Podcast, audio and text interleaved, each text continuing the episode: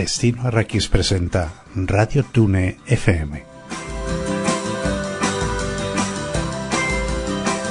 Un programa muy especial para tiempos muy especiales.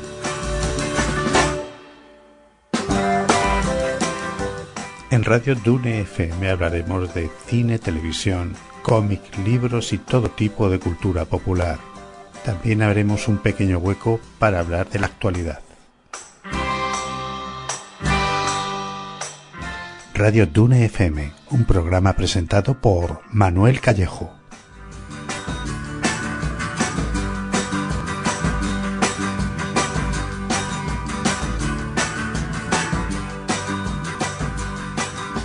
Hola amigos de Destino Raquis, amigos de Radio Dune FM, ya sabéis, ese programa que nos hemos impuesto en estas fechas tan señaladas en las cuales todos estamos eh, enclaustrados, ¿no?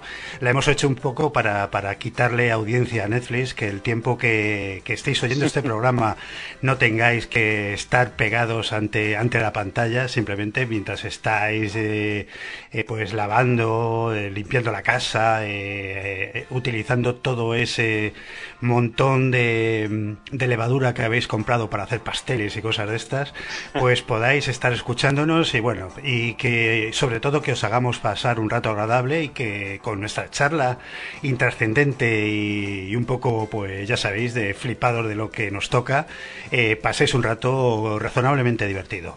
Hoy vamos a hablar de películas de artes marciales, aquellas películas de artes marciales que nos han gustado, si queréis. También eh, os vamos a comentar un poquillo cómo, cómo ha sido nuestra, nuestro cómo fue nuestro contacto con, con este género tan popular y que, bueno, eh, nos ha hecho pasar grandes momentos tanto en, en el cine, de, con sus programas dobles, como en los videoclubs, como algunos en los gimnasios. Y bueno, un poco de todo ese mega fenómeno que creo que nunca se termina de ir y que sigue generando nuevas estrellas. Pero bueno, aquí vamos a hablaros sobre todo de aquellas películas que nos impactaron y luego de algo más si nos, si nos va apeteciendo. Para este programa tan especial tenemos por aquí pues eh, al señor VCR, un, eh, un, pues, eh, un elemento ineludible en este tipo de programas. ¿Qué tal, Víctor? ¿Qué tal? Buenas, soy aquí como, como las, las pelucas en las películas antiguas, ¿no? Son de aqu aquellas pelucones, son inevitables, ¿no? tienen que estar, siempre tienen que ir, son las pelucas y las canteras. Hay dos cosas en las pelis de los 70 de Mardeller que siempre puedes contar, sobre todo las, las de época, que son las pelucas y pegarse en el campo, porque es muy barato pegarse en el campo, mucho, mucho más que en un palacio. Pues bien, tenemos por aquí también desde Sevilla a Pablo, ¿qué tal? Pablo, Pablo García Naranjo, ¿qué tal, Pablo? Hola, que hay? Un saludo a todos y yo, mi preparación ha sido ponerme los guantes del horno, eh, ponerle pegamento y, y machacar unos cristales y pegarme y hacerme unos lindos guantes para, para matarme haciendo Muay Thai. Y tenemos también por aquí a, a Leo Vicen. ¿Qué tal, Vicen? Eh, un, pues un gran amigo, ya le viste en el, en el programa de Sherlock Holmes. A lo mejor de nosotros, el que probablemente más ha profundizado en las artes marciales. Y me va a gustar que nos cuente cómo, cómo entró en contacto con ellas y, en fin, que nos cuente lo que quiere un poco de su vida. ¿Qué tal, Vicen? Pues muy bien, encantado de estar con vosotros una vez más. Veo que habéis entrenado duro, que el que más y el que menos ha dado la vuelta al colchón lo ha puesto sobre la pared y ha dado un par de golpes. O sea que creo que va a ser una noche más que interesante. Va a haber, va a haber una buena exhibición de aire caliente. Así que muy, muy feliz de estar con vosotros.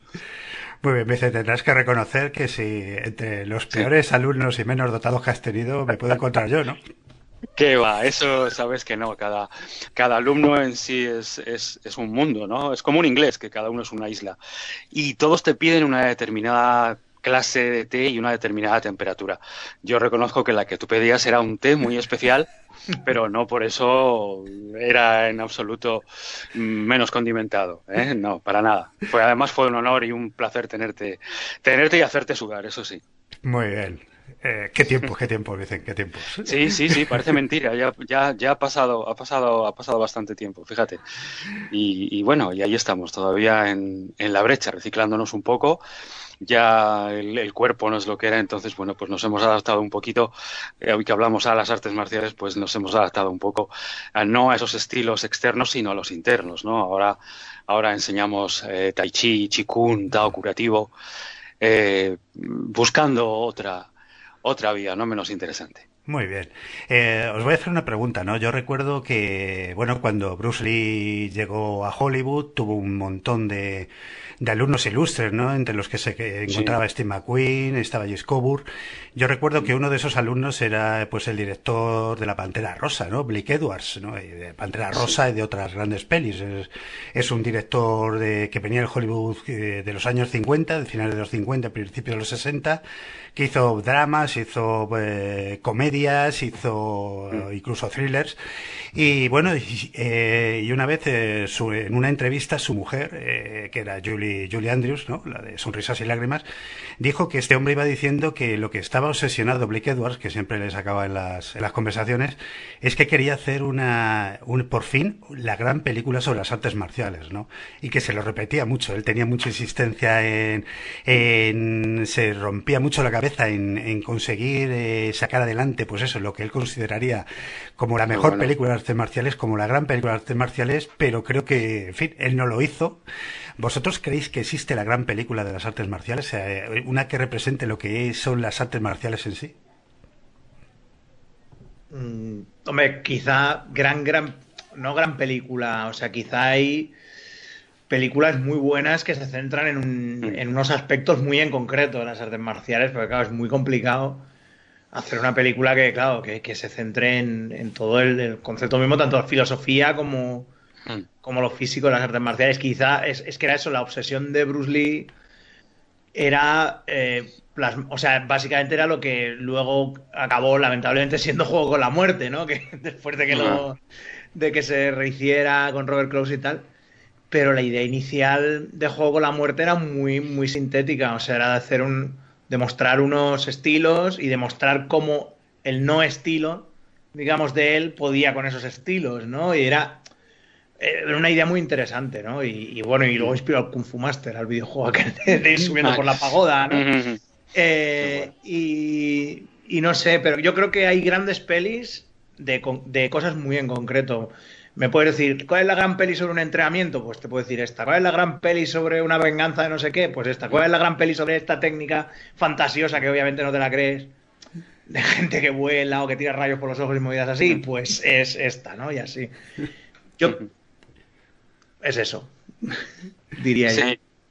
Sí, yo quería decir que fíjate qué curioso que hablabas de Blake Edwards, que como plasma, ahora yo entiendo cosas, claro, que antes, que ahora mismo que no sabía, cómo plasma en sus películas, en la, en la Pantera Rosa, el personaje de Keito, el criado de, de, Clouseau, el, entrenamiento perpetuo cuando entra en, clase, en casa, abre la puerta y siempre no me ataques, Keito, ahora no.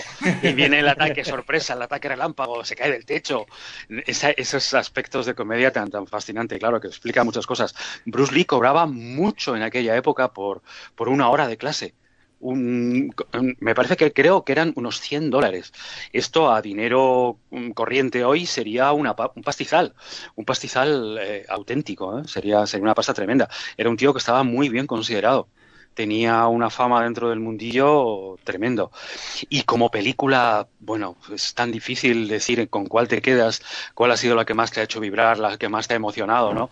Yo recuerdo ser un crío y darme cuenta de que ver una película como fue Los Siete Samuráis y saber que te ha cambiado la vida de Kurosawa. Pero también reconozco que Operación Dragón es un clásico y creo que no que, que no se ha superado, que eso, eso es un hito, ¿no? Que está ahí en mitad del camino.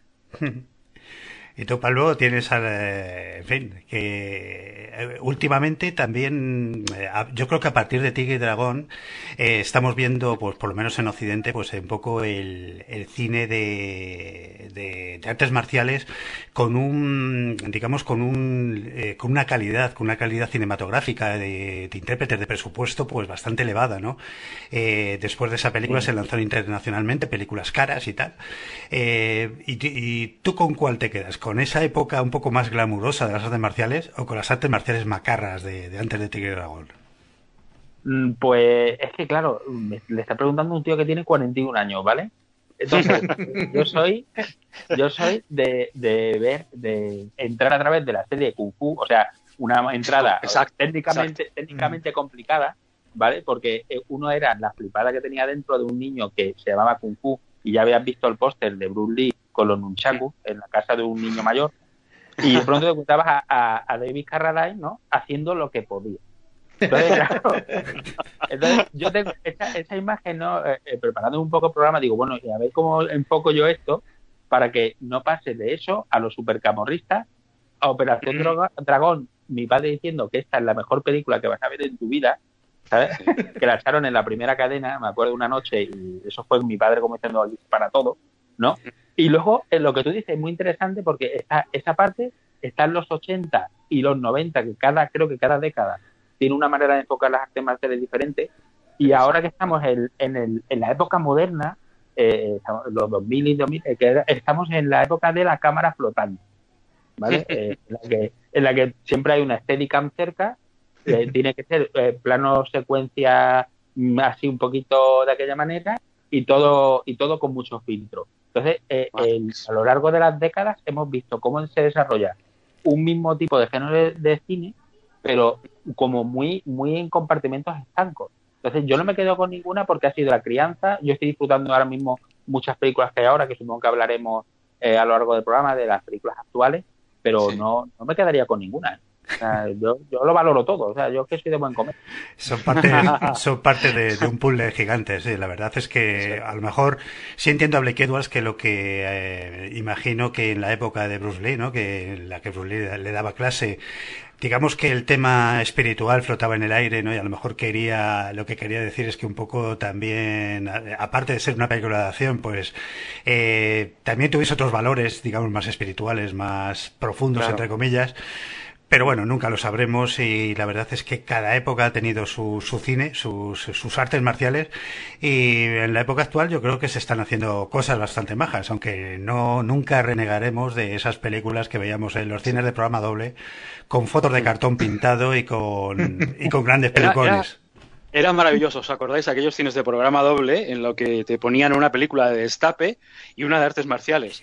Y, no hay que ser Federico Nietzsche para saber que el hombre lo que más busca y lo que más desea es sexo y violencia. Entonces, yo recuerdo estar en el cine y, a mi lado en las butacas y yo mismo, ¿no?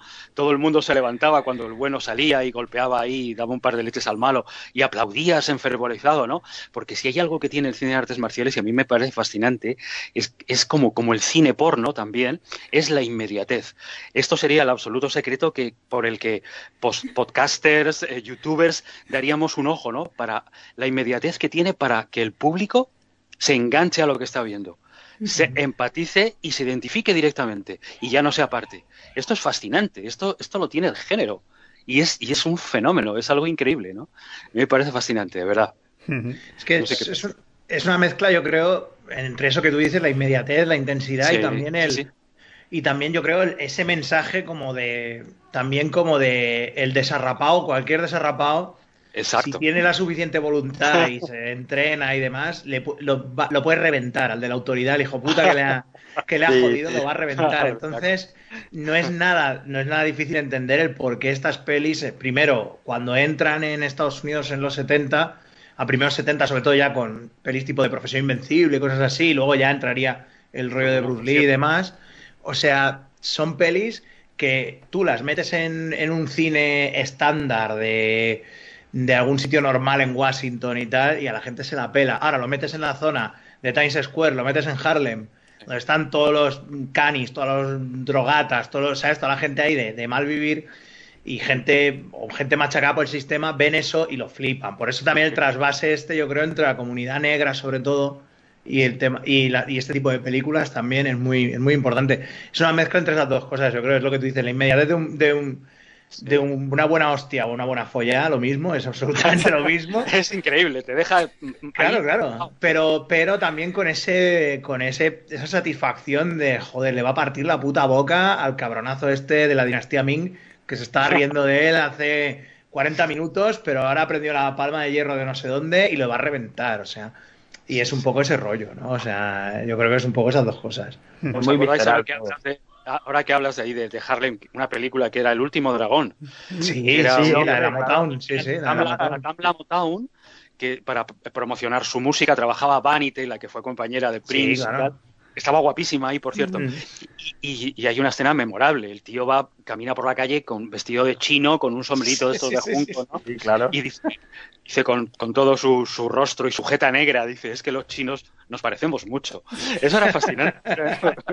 es, que es, es, que realmente se ve ahí el, tras, el trasvase, o sea, bueno, ya Motown lo que hace es simplemente escoger, porque ya Último Dragón de que año es del 84, 85, Pero me parece. Sí. ¿no? Ya estaban coleando ya el... Claro, ya es el ese que Motown ya recoge pues una cosa que estaba en el acervo cultural así del, del de negro, lo recoge y ya lo hace mega mainstream. Pero realmente, claro, ¿Eh? Perdona, así, eh, Samurai de Harlem, sí, sí. Y claro, y luego pues el... Eh, y es, son dos momentos para mí. El último dragón, son dos países que relaciono mucho. El último dragón y golpe en la pequeña China, la relaciono oh, mucho por eso. Porque son, en el caso de del último dragón, es más una empresa, digamos, mmm, más comercial de la Motown intentando. Y la otra es John Carpenter, que es un tío que siempre ha estado atento a un montón de cosas, que ha visto esas pelis, que sabe lo que es el busia, que sabe lo que es el rollo de las volteretas y los rayos y las mierdas estas, y dice, oye, pues ¿por qué no hago esto? Mezclándolo con Carrasel y hacemos una cosa ahí.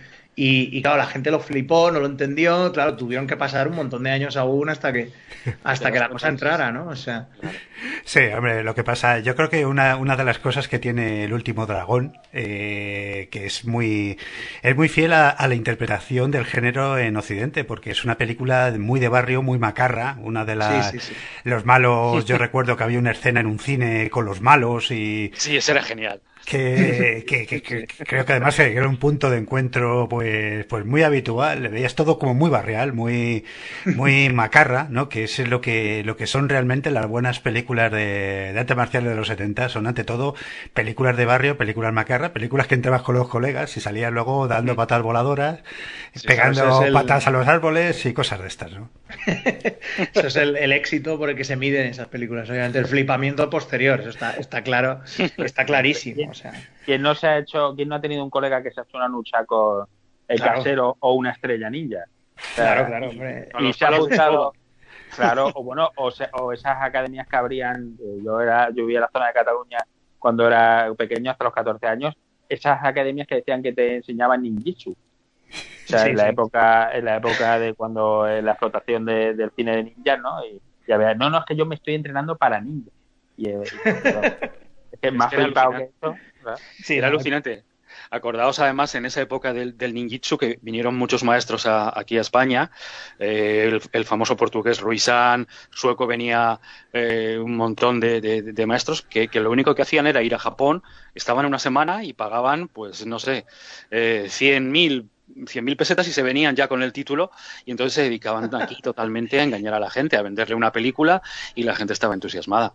Absolutamente, claro, eso, es un, eso es un, un, clásico. Es que ya, ya antes, con, ya antes, mm. ya gentuza como John Liu ya, ya lo había intentado también. Y, y bueno, con, con, con, erótico resultado, ¿no? Que se suele decir. Qué sí. guapo tener un diploma de ninja en tu, en tu despachito, ¿eh? Sí, o sea, es... viste, viste mucho, la verdad que viste mucho, pero claro, luego cuando no sabes pasar más allá de ponerte la camiseta con una capucha encima, pues ya como que ya huele, ¿no? Pero bueno, yo Personalmente es eso, yo lo que me parece es que a mí en mi caso, bueno, si queréis que hablemos un poquito cómo descubrimos también todo este mundo y tal, sí. yo es que llegué muy tarde a la, a la, sesión doble, ya llegué muy tarde, no aquel día, sino en general por, por ser yo, por mi vida, o sea, por la edad que tengo, en, en donde vivo, el cine de, de, sesión continua, sesión doble, estaba ya agonizando en, aquí en, en Rubí y yo las únicas veces que recuerdo ir a ese cine es a, a mmm, mega maratones de la Disney que me llevaban mis padres los domingos por la mañana para que me callara. Me dejaban ahí delante de, de Dumbo, Mary Poppins, que si el abuelo está loco, que si el gato del FBI y todo ese rollo. Y claro, y me comía ahí, pues todo, que si Carrasel, mira, ya otra vez ha vuelto a salir. Todo ese tipo de películas, ¿no? Eh, y no, yo creo que es hasta, claro, el videoclub en mi caso no lo teníamos muy cerca de casa entonces me tenía que fiar ahí, pues, de que mi. Bueno, lo de siempre. Mi tío tenía dos vídeos, mi padre hacía de dealer un poco y, le, y entonces le se pasaban las cintas, las alquilaban y tal. Entonces, claro, yo el control que tenía sobre lo que se alquilaba era limitado, ¿no?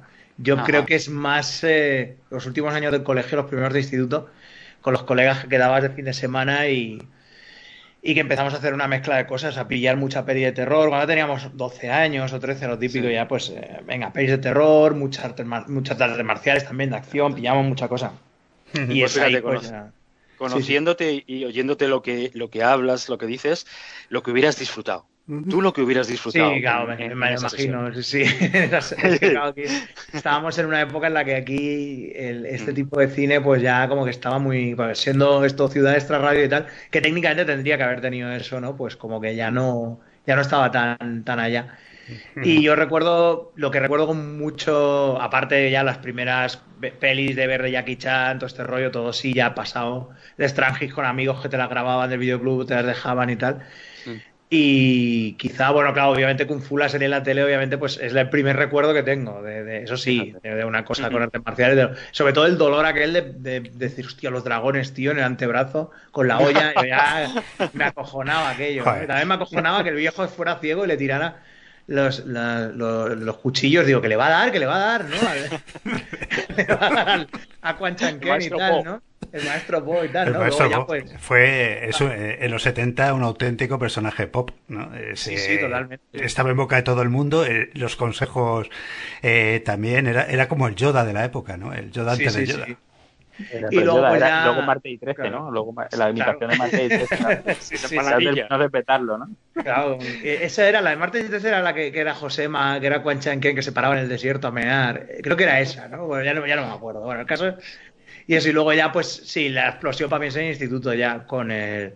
Nada más entrar en el instituto, ya a, media, mediados 90, ya la fiesta, o sea, ya estábamos todo el rato con el intercambio de cintas, sobre todo, siempre que encontrabas a uno o a otro que, que era muy aficionado y siempre estábamos, que si grábame esto, grábame lo otro y tal, y, mucho trasvase y mucho y mucho intercambio de cintas, o sea, realmente tenías como ese mercado B, o sea, realmente tú te podías ir con los colegas el fin de semana, te pillabas un blockbuster de estos de mediados 90, que, era lo que lo había petado el cine el año pasado, y te lo pillabas para verlo ese fin de semana, pero todo ese trasvase de de pelis, o sea, era alucinante. Y, luego también en, en la, autonómica, aquí en la TV3, hubo una época, a finales 90, te diría, que era cuando estaba en el segundo canal, en 33, estaba Alex Glorina, el, que había sido eh, director de Sitges unos años antes, del Festival de Sitges, y el tío tenía una especie de fijación con el cine de Hong Kong bastante gorda.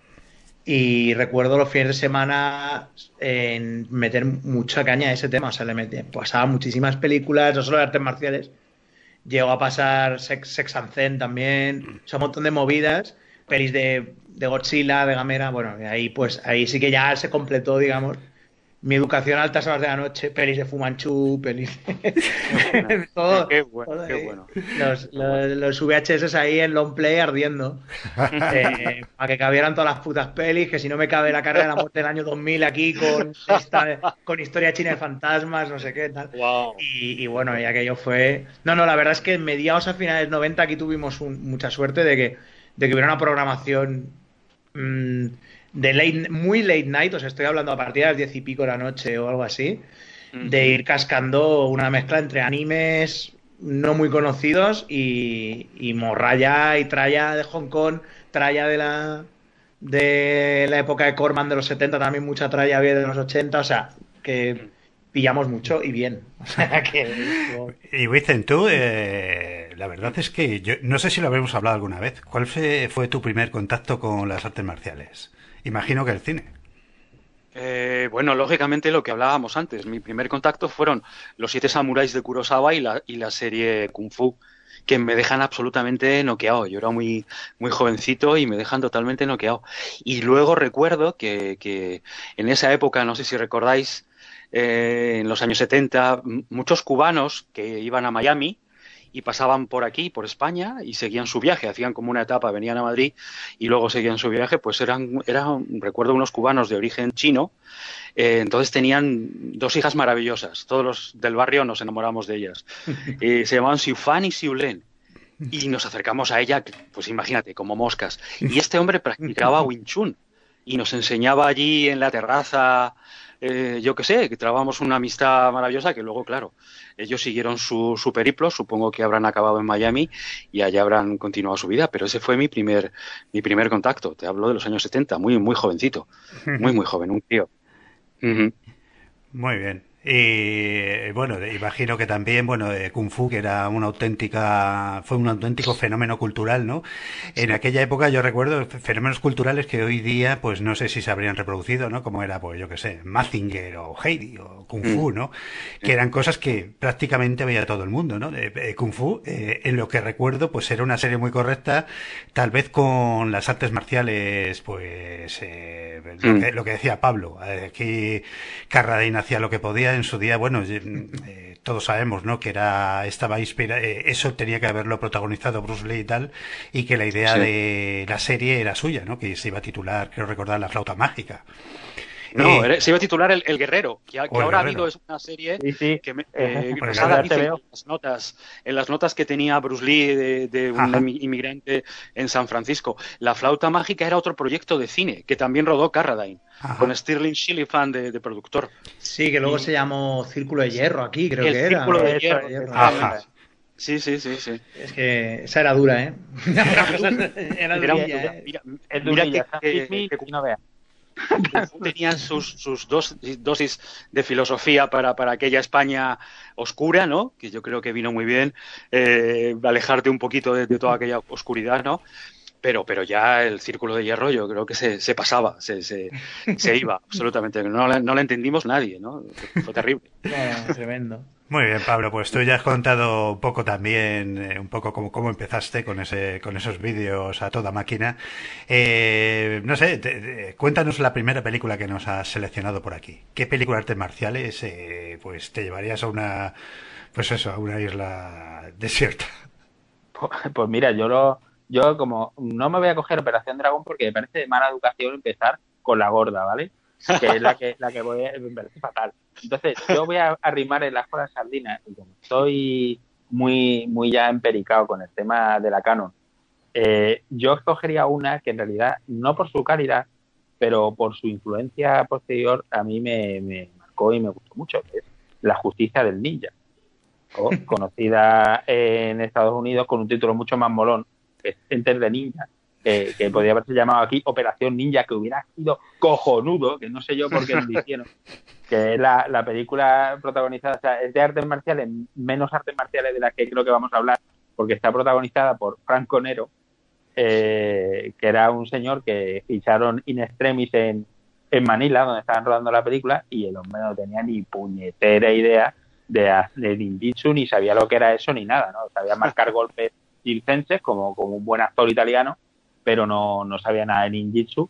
Pero esta película de Enter de Ninja, pues yo creo que eh, lo petó. O sea, fue eh, no fue la primera película donde aparecían ninjas, o sea, fue Duelo Final del año antes, o Enter de Ninja del 81, pero mm, inauguró una vetusta y larguísima tradición de películas de ninjas, primero blancos, negros y luego ya de cualquier espectro del color. Y a mí me, gustó mucho porque la vi alquilada en vídeo en casa de, unos familiares y a mí me impactó muchísimo. O sea, yo ver a, alguien vestido de, de Storm Shadow de, de los G.I. Joe, básicamente porque yo me monté mi película que creía que era, era el mismo personaje, ¿no? que es un señor con bigote disfrazado de ninja que lo que se mete es en un western, ¿vale?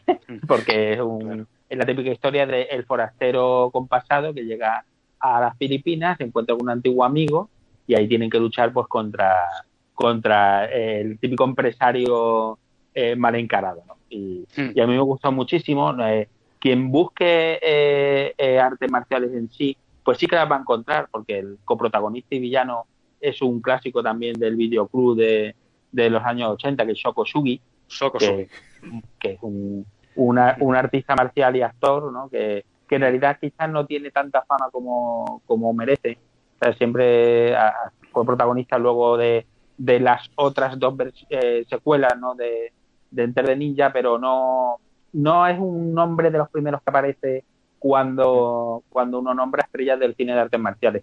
Pero también, y aquí sí que me gustaría un poco pues poner en valor la figura de, del coordinador de, de coreografías de esa película, y luego posterior villano en, en, El Guerrero Americano, otra, otro gran clásico, que es Mike Stone, ¿no?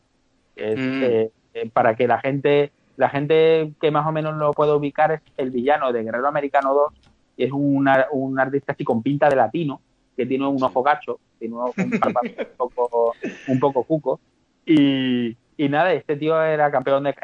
es un artista marcial mm. real, quiero decir que no era un campeón de karate, si no me, si no me equivoco. Y le levantó la, la mujer a Elvis Presley, cosa que a mí, pues. Me... Era, su entrenador, era su entrenador, sí. y le levantó la mujer. Coño, con Arús. con Alfonso Arús. La historia se repite. Es, cíclica, es cíclica, tíos. es una historia más vieja que el tiempo, sí. Y, además, Stone me da pena, aparte de su logro de haberle pues, hecho ahí, haberle robado la cartera ¿no? al señor Elvis, pues es que me da mucha pena porque, claro, este hombre iba a protagonizar esta película, ¿no? En vez de Franconero, ¿no? Le, cuando eh, él se inventó la historia, ¿no? del tema de hacer una película con ninjas y tal, y, y al final, pues, eh, entre homenaje en Gola y, y, no se sabe muy bien, pues lo liaron, lo liaron, lo sacaron prácticamente del protagonista y lo relegaron a, a especialista y coordinador de, de coreografía, ¿no?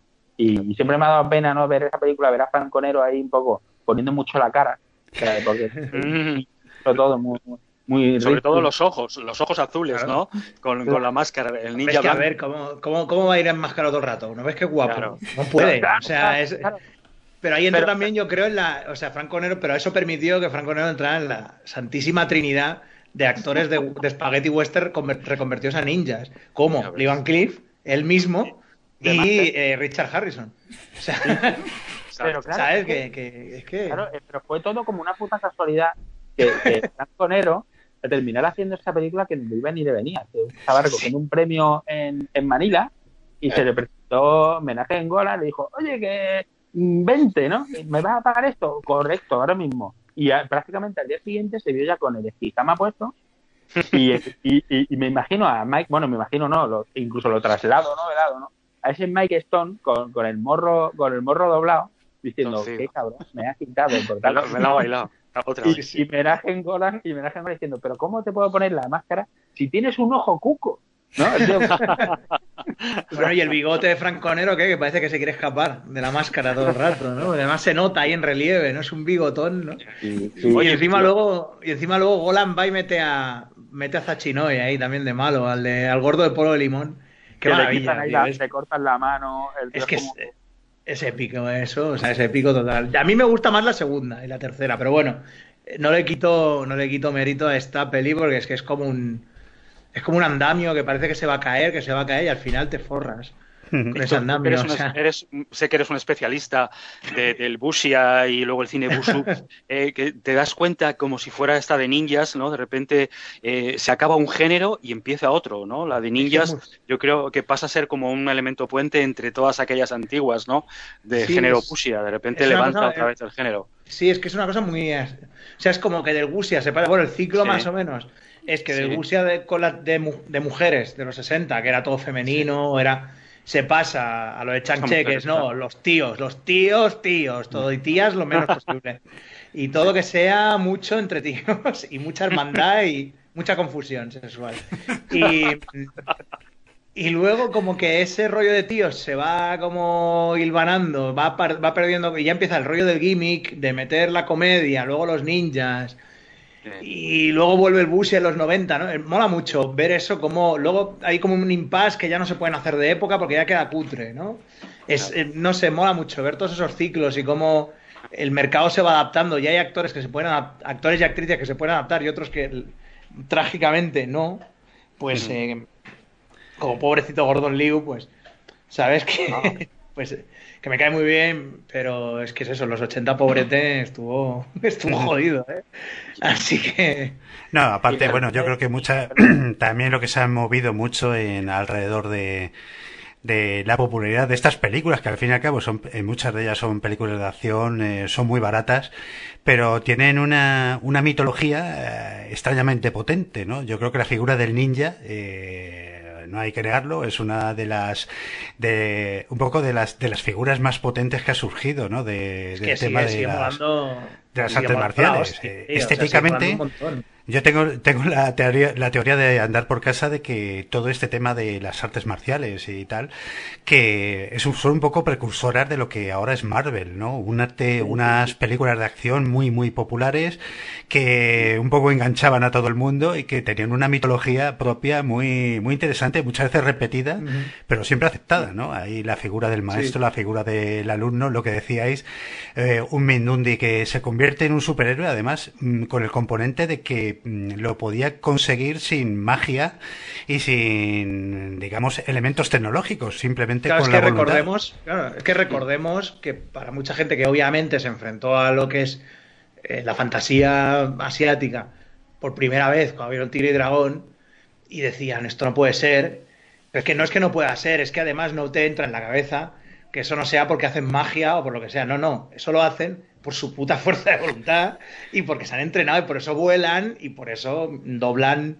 Pero es que eso es lo, maravilloso, yo creo, de ese, de ese tipo de mm. historias. O sea, la fantasía está tan loca de, convertirte en acero, de, ¿sabes? Es, es, pero todo por, por porque eres la hostia. Sí, sí. Simplemente, o sea, por molar. No, simplemente aprendiendo ciertas técnicas de combate eh, te convertías pues en un pues en alguien pues eso que podía zurrar a la cara de la clase, ser más fuerte que los demás y cosas de estas. A veces, a veces tenías que pagar un precio muy alto, como convertirte en eunuco en muchas películas de estas, que son los eunucos siempre son los malos, que saben un montón de artes marciales, pero claro, son hacen y tienen la piel blanca y son afeminados y o cosas así, ¿no? O por ejemplo una película en unas pelis que me flipan, como son las de Swordsman, las pelis estas de, bueno, que las ha dirigido todo Dios, pero bueno, básicamente su hija que estaba un poco así detrás de esas, que el personaje de Brigitte Lynn es uno de mis personajes preferidos del cine artes marciales porque es una persona que deja de ser, o sea, cambia de su, o sea, está dispuesto a cambiar de sexo solo para ser el mejor. O sea, me parece alucinante ese, ese concepto, o sea, de que aprenda una técnica de kung fu que le está convirtiendo en una mujer Qué fuerte. o sea, es una maravilla esa película, es genial. O sea, me flipa esa película.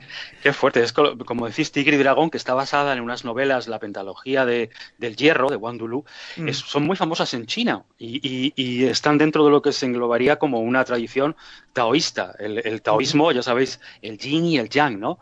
El, el, yin es más poderoso que el yang. Por eso me deja sorprendido lo que cuentas. Claro, el, tío quiere convertirse en mujer, quiere ser yin. Es más poderoso todo. Claro es, claro, es que es eso, va, va un poco de ese rollo, ¿no? O sea, como una fábula alquímica, ¿no? Una fábula alquímica. Sí, sí, sí, sí. Yo son pelis que os recomiendo mucho, sobre todo si ah. no la primera, bueno, está muy bien, pero tiene problemas de que aquello fue una merienda, lo que se suele decir una merienda de negros. O sea, estuvo dirigiendo todo Dios en esa película y pero a partir de la segunda, cuando ya está Jet Li, y la tercera, que ya. O sea, fíjate lo guay que es ese personaje, que cuando Jet, cuando Jet Li se va de las pelis, porque se pelea con su hija por la pasta, como siempre, eh, su hija dice a tomar por culo, ahora el protagonista es ella. O sea, y la tercera película es ella todo el rato, y es una peli que, oye, que mola un montón, y además es muy. No sé, es una de esas películas que te sorprende cuando la gente te dice que, que a ver, que sí, ¿eh? que el cine artes marciales es muy machista, y que no sé qué. Tienes una película en la que los personajes tienen como un, tiene una fluidez de género como muy. Es una pasada. O sea, mola un montón esa película. La eh, 3, creo que era. Sí, pues Swordsman 3 es, es maravillosa. Al menos a mí me mola un montón. Bueno, esta no está dentro de las que he traído, ¿eh? pero la cuelo ahí. la Oye, pues gracias. Porque, es una maravilla. Muy bien, pues hombre, un poco volviendo a lo que decía Pablo, eh, pues eh, yo creo que eso, la figura del ninja es, es de lo más poderoso. Me parece que, que, bueno, hoy día todavía seguimos viendo películas con ninjas, una estética súper potente, pues una... Eh, ese personaje misterioso también con sus técnicas de combate especiales, sigiloso, etcétera, etcétera, que ha impregnado pues eso, películas y videojuegos y, un gran hallazgo el que tuvieron ahí. Mm. En fin. Sí, detectaron mucho antes, yo creo, la homenaje en Golan, o sea, puede que fuera un poco carca para algunas cosas pero, pero supo pillar bien el pulso de, de cierta cosa de la cultura pop jazz, no solo como el, el breakdance, sino también los, los ninjas. O sea, porque era una cosa que en, en Japón, en Asia ya lo iba petando. Y fue el que lo introdujo. ¿Qué pasó? Que eso se cargó cualquier cualquier eh, esperanza de que la novela de Van Bader, la del ninja, la adaptara John Carpenter, que eso hubiera sido... Oh, bueno, Oye, esta ah. novela la tengo yo, ¿eh? sí, sí. Bueno, tengo varios... De Van Bader, que yo era un flipado en los 90 de, ese escritor, o sea, porque además el hombre le ha dado a todo, incluso a novelas de, de, de Born, ¿no? De, la mm. secreta. Eh, a mí me flipaba porque tenía la de Ninja y luego otra que se llamaba Cero, que era como de la misma serie. Y era eh, porque mezclaba todo lo que te podíamos hablar en aquella época, porque eran ninja, artes marciales y follambre a tope. Sí, sí, sí, claro. Era el, era el, bestseller, el bestseller de verdad, el bestseller que era peligroso, peligroso y sexy. la, primera, la primera era buenísima. El ninja era, era un, era un novelón. Era, pues imagínate, imagínate las, o sea, yo quiero vivir ese universo paralelo en el que John Carpenter dirigió una, bueno, al menos ir de visita a ese universo volver y luego os lo explico. ¿Qué, tal ahí? no sabes, ¿no? claro, claro, es, eso. Yo, eh, cuando, cuando los universos paralelos se puede viajar entre ellos en el futuro, yo sé qué va a pasar, que se va a masificar. O sea, el Magaluf de los mundos alternativos va a ser que los, el que los nazis ganaron la Segunda Guerra Mundial. Ahí va a ir todo el mundo pero yo me voy al otro, yo me voy al de John Carpenter dirigiendo Ninja y que se queden aquí los otros, ¿sabes? En fin, es mi teoría sobre los universos paralelos. Y volvamos a las artes marciales. volvamos, volvamos. Muy bien. Pues bueno, Wizen, eh, ¿qué, película, ¿con qué película tuya comenzamos? Bueno, pues mira, yo quería, quería comentaros eh, una película clásica eh, yo creo que, el cine de artes marciales recoge la tradición también de a lo mejor es una butad lo que voy a decir, como era el cine musical antiguo, ¿no? No, no, para nada, eh, es que es así. exacto, sí, sí, totalmente, lo, lo, recoge, esa coreografía, un género que está totalmente en declive y lo, lo readapta. Eh, todos beben de todos, el mismo Kurosawa, al que he citado ya varias veces, que bebe de John Ford, en John Ford en la dirigencia, ahí tenemos ya el personaje del héroe solitario, el espadachín, el, el samurái errante, el ninja que llega al pueblo, ¿no? Ahí, ahí arranca un poco esa tradición y yo os querría comentar un poco, bebiendo de la fuente de Kurosawa, hay una película que, que, que, me encanta, que si Kurosawa retrataba maravillosamente la lluvia y hacía de la lluvia un personaje más, como vemos en Los Siete Samuráis, eh, yo creo lo bien retratada que está en A Touch of Zen, La Niebla. ¿No? Y es una película que me, que me gustaría comentar, que me parece bellísima en su concepción de principio a final. Las coreografías me parecen absolutamente fascinantes. Es una muy buena película que creo que, debería, que deberíamos hablar un poquito de ella. Sí, sí, es un, es un película. Es de la época esta en la que el cine asiático, bueno, el rollo este 60, ¿no? Que iba por festivales y que estaban todos los críticos flipándolo en colores. Y claro, todo el mundo, sí. Sí, sí, sí. Muy bien, yo no puedo comentar nada, yo no la he visto, pero vamos, me la... Yo la vi hace un porrón de tiempo, pero me acuerdo mucho de la escena por del, supuesto. del bosque, del bosque de bambú, me acuerdo muchísimo de esa escena, que es que es como un es como un mapa de, o sea, es el, el, mapa de lo que vendrá después, o sea, es un poco visualmente Tigre cómo sí, sí, cómo te está presentando ese bosque bambú y, y los combatientes por ahí moviéndose y tal. Es como que, joder, esto es lo, es la, la, base en la que van a utilizar, se va a utilizar luego para, para ese tipo de, de, encuentros, ese tipo de cine, ¿no? Y mm. no sé, yo lo flipé bastante. De hecho, lo que estaba comentando Swordsman, la primera, el problema que fue es que King Hu lo recuperaron, King Hu volvió para dirigir con los 90 y como que no estaba muy de acuerdo y por eso, por eso hubo todo el jaleo aquel, ¿no? Pero sí, realmente, no sé, Atocho Zen es una peli que, que claro, está ahí con las, que quizá, claro, como no no ha tenido, al menos en este país, quizá una tanta tanto predicamento, pues no está ahí con, los siete samuráis o con algunas de Kurosawa, pero para mí es que es lo mismo, o sea, es el mismo nivel de, mm. De, excelencia de esto y que no deja de ser una peli que no es una peli simplemente que por lo artístico, por el quedarte con el con el estendalazo de ver, ¿sabes? Qué bonito todo, sino, joder, que, hostia, que es una peli muy guay, de aventuras y de, joder, está de puta madre, tío. sí. Así por encima, Wizen, eh, ¿cuál es la, sinopsis? La sinopsis son unos hijos de un general ejecutado. Eh, bueno, perdón, que me estoy confundiendo. Estoy ahora mismo tenía eh, aquí Dragon Inn y, ah. que, también me parece muy buena película porque un artista que vive con su, con su madre cerca de una fuente abandonada. Estoy leyendo literalmente para no equivocarme y conocido por ser perseguido, en fin, ya sabes, los ruidos extraños que te llevan directamente a, una situación extraña, ¿no? Y las espadas que son desenvainadas. Entonces me parece, me parece muy bueno. Es una, una dama fugitiva. Hablábamos de la mujer. El, elemento alquímico está muy presente en estas, este tipo de novelas y huye de unos funcionarios corruptos del gobierno, ¿no? Y, y, entra en acción, que luego lo veremos también en giro, el pintor, el camino del pincel y de la espada, que es, que es el mismo, la misma, la misma tradición. Hmm. Me, parece eso fascinante, ¿no? Yo esto estabas comentando ahora más lo de lo que después, ¿no? Lo de Dragon Sí, es que efectivamente, sí, sí, sí.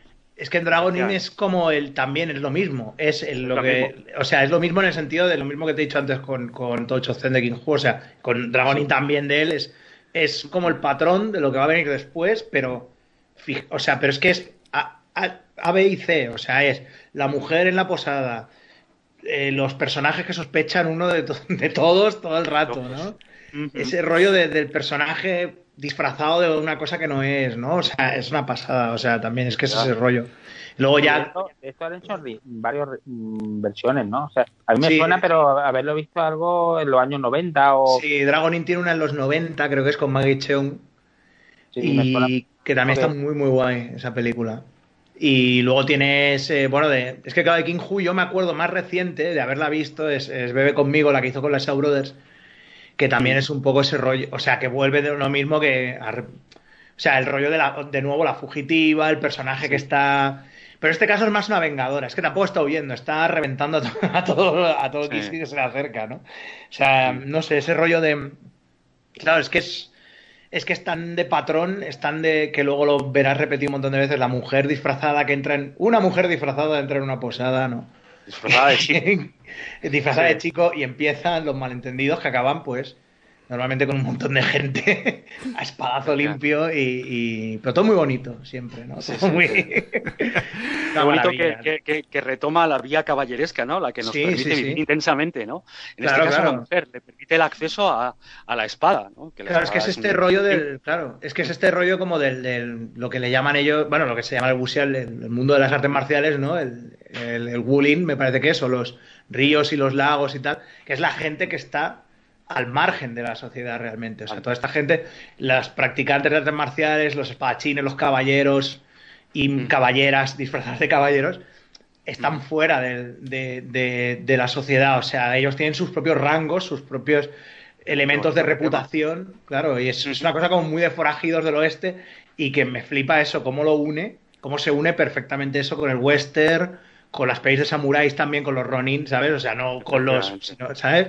Es como, hay como todo una genética ahí de, del drifter, del forajido, ¿no? Tanto en Occidente como en, como en Asia, que son un tipo de películas muy concretas y que, y que me flipan y que sin, y que bueno, que todo el mundo tendría que ver, básicamente. básicamente, Es un poco ese rollo, sí, sí. Muy bien, pues bueno, y tú, Víctor, a ver, ¿qué, qué, ¿cuál pues es tu no sé, yo, yo, he ido por, por décadas, si me permitís, como me dijiste, cuatro o cinco, pues yo he ido por décadas, entonces si nos saltamos alguna década no pasa nada, ¿eh? Claro. Pero de los 70 yo me quedo. Es que claro, es lo que ha dicho ahora Wizen. Joder, tío, mm, Operación Dragón, claro que mola, Operación Dragón, es la polla, Operación Dragón. Es la hostia. Pero, me, pero voy a. Pero como ya la habréis visto, como en la Sexta 3, cuando existía la Sexta 3, a veces la ponían dos veces al mes, que casi casi me consiguieron hacer, no que odiara, sino que dijera, joder, otra vez Operación Dragón. Mm, y que me dedicara a buscar a todos los extras que luego se convirtieron en actores famosos, porque ya la trama, ya como me la salía de memoria, me quedo probablemente con las 36 cámaras de Shaolin de, de, Laucar, León, que es una peli que es que me... Esa es gran peli, para mí es gran Gordon peli. Liu, Gordon Liu. Gordon Liu de joven. Está estupendo. Gran, gran peli de artes marciales para mí es esta. O sea, es como... Tienes esa, esa sensación de peli épica, de western épico, de peli de aventuras épica, está ahí. O sea, está en esa peli. Y básicamente lo que te está hablando es, bueno, de hecho es el 80% de la peli es el entrenamiento de una persona, o sea, el viaje que hace desde que lo abandonan en el templo de Shaolin, porque, bueno, no es que lo abandonen, es que el tío escapa de una masacre y demás, ¿no? Y acaba tirando un cesto de verduras y entonces el pobre pues acaba que entregan, se, se esconde ahí, lo acaban entregando el cesto de verduras a los monjes y claro, se lo encuentran allí Y el tío, pues bueno, obviamente lo que quiere es vengarse de, obviamente, la gente corrupta, malvada del gobierno que le ha hecho eso a, su familia. Y, claro, pues le dicen, bueno, pero de momento barre. Se tira un año barriendo. Claro, mm. entonces hay un momento que dice, bueno, pero me vais a enseñar artes marciales. Y dice, coño, pues haber preguntado, ¿no? Y esa, esa maravilla, ¿no? del ritmo que tiene esa película, ¿no? Que son dos horas tranquilamente ahí, pero oye, y luego, pues ves como ese personaje, eh, que luego le llaman el monje Sante, se supone, que bueno, luego está toda, la mitología de que de quién es el originador de, de las artes marciales, de llevar las artes marciales al pueblo, ¿no? Digamos. Mm. Pues es un poco eso, ¿no? De que se entrena en esas 36 cámaras que hay en la, bueno, son 35 técnicamente, porque la 36 la veremos al final, 35, o 37, ya no me acuerdo. Bueno, es igual. El caso es que hay una, hay una de más. Entonces es, mm. eh, son esas escenas míticas de la peli que, que, son el, pues, bueno, ahora hay que atravesar esta cámara, hay que atravesar este río saltando por encima de los troncos y eso, obvio, los troncos no, te van a aguantar. O eh, mirar el péndulo luminoso mientras tengo dos barras de incienso al lado de la cabeza sin girarla y que me queme. Eh, los, entrenamientos con espejos, con reflejos. Yo recuerdo el de, el de los cabezazos que se dan en el saco. Es una maravilla con la frente y venga, ya destrozarse la calva a todos, vamos. Y, muy bien, es una peli que es cojonuda y que es básicamente eso, todo, o sea, es un entrenamiento y cómo esa persona pues consigue eh, eh, llegar a, perfeccionarse de una manera, pues eh, con, su determinación, con el saberse, o sea, con el pensar y el saberse el truco para, ¿sabes? Para pasarse las pantallas en este caso, ¿no? Que son las cámaras y tal y luego como las cosas se van haciendo cada vez más complicadas, como también la mitología esta de que inventa su propia arma, ¿no? El, bastón este de tres secciones que parece como unos mega nunchakus, eh, cuando un rayo rompe un trozo de bambú y todo el rollo. Y como pues esta persona cuando le dicen cuál es tu contribución final, aparte de su venganza, obviamente, porque claro, obviamente, por muy monje, muy chill que sea todo, nos hemos relajado, hemos estado muchos años aprendiendo autodescubrimiento, pero qué cojones, hay que matar a los malos porque esto es una peli, entonces no podemos no matar a los malos, ¿no? y es esa, ese viaje final de venganza lo que le hace al final es decir, bueno, mi aportación realmente va a ser crear una cámara más de Shaolin, pero mi cámara es enseñarle las artes marciales al pueblo, a la gente, para que, para que se puedan defender de hijos de puta, estos que me jodieron a mí la vida, ¿no? Entonces, Mm. Para mí es un peliculón. Es, está dentro de las grandes pelis de, clásicas de la historia del cine. O sea, yo, la, vi en pantalla grande, la vi en pantalla grande. uno de esos programas dobles y me dejó absolutamente alucinado. Yo creo que lo que estás comentando y la enseñanza de que para ser un hombre o una mujer de arte marcial hay que ser un hombre o una mujer apasionada, en el sentido positivo, espiritual de la palabra pasión, ¿no? Alguien capaz de, vivir el instante que pasa con toda su, mente, su corazón y su cuerpo. Y ahí se ve de una manera realmente exponencial. claro, es que, claro, que Lau Carleón era un tío que, había empezado como coreógrafo en la Show Brothers y todo el rollo, era un talento, el tío era muy bueno, o sea, muy buen coreógrafo. Y, pero realmente, o sea, su, aunque sí que hizo sus películas típicas de A, B y C, nos me voy a vengar de fulano, me engano, entrenamiento, mato, etcétera la filosofía de Lau Carleón en muchas películas de, las suyas es más de transmitir unos valores con, las artes marciales. Hay películas suyas en las que no muere nadie, o sea, que son solo una comedia en la que hay gente que se, hay desencuentros, como en Tormenta de Kung Fu en el Paraíso, que es un peliculón también, o, Las Garras de la Tigresa, que es más una comedia. Es que son comedias que luego la dibujante, yo siempre lo digo, Rumiko Takashi, la dibujante de, de Ranma, se vio esas comedias, porque es que es Ranma, son, son esas pelis son Ramma, o sea, es jaja, malentendidos, LOL, hostias. Ya está, marciales es, básicamente, y no muere nadie porque LOL, o sea, porque estamos aquí de cachondeíto, o sea, te, te partió la cara, pero ¿me entiendes? ¿no? O sea, estamos aquí de, pachanga, ¿no? De, no de matar, ¿no? y, y, las 36 cámaras de Shaolin quizás es la que da como el mensaje más solemne. O sea, las otras son como más jajajiji o o más bien intencionadas, pero la que da el mensaje más, más solemne, más, joder, gordo, temas importantes, ¿no? Es las 36 cámaras de Shaolin. y además las peleas son la hostia. porque es la yo, yo, también la recuerdo haberla visto en pantalla mm. grande, además en un cine que estaba mm. por ahí cerca de cerca de la Plaza de Gatsby, en, programa doble. y, y me, me, dejó loco, me dejó loco porque además es una película, mm, creo eh, recordar, porque no la he visto desde entonces. Siempre he intentado volver a verla Creo que la tengo por ahí porque creo que además que la versión que se estrenó en España creo que no estaba completa. llegué a Habría cortes y cosas porque Shaw Brothers, Brothers aquí siempre se distribuyó muy muy mal, mucho. Y, eh, se tuvo que esperar muchísimos años hasta que ya en mediados 2000 empezaron a salir ya las ediciones en DVD restauradas y tal. que yo es que realmente la primera vez que vi esa peli fue una restauración del año 2000 y poco, o sea, no la había visto antes. Pero claro, la vi con esos colores, con ese Scope enorme y vamos, flipaba, o sea. Sí, sí, y además es que está bien fotografiada, no tiene el aspecto cutre. No tiene el aspecto cutre que tienen habitualmente pues las películas de, serie B, ¿no?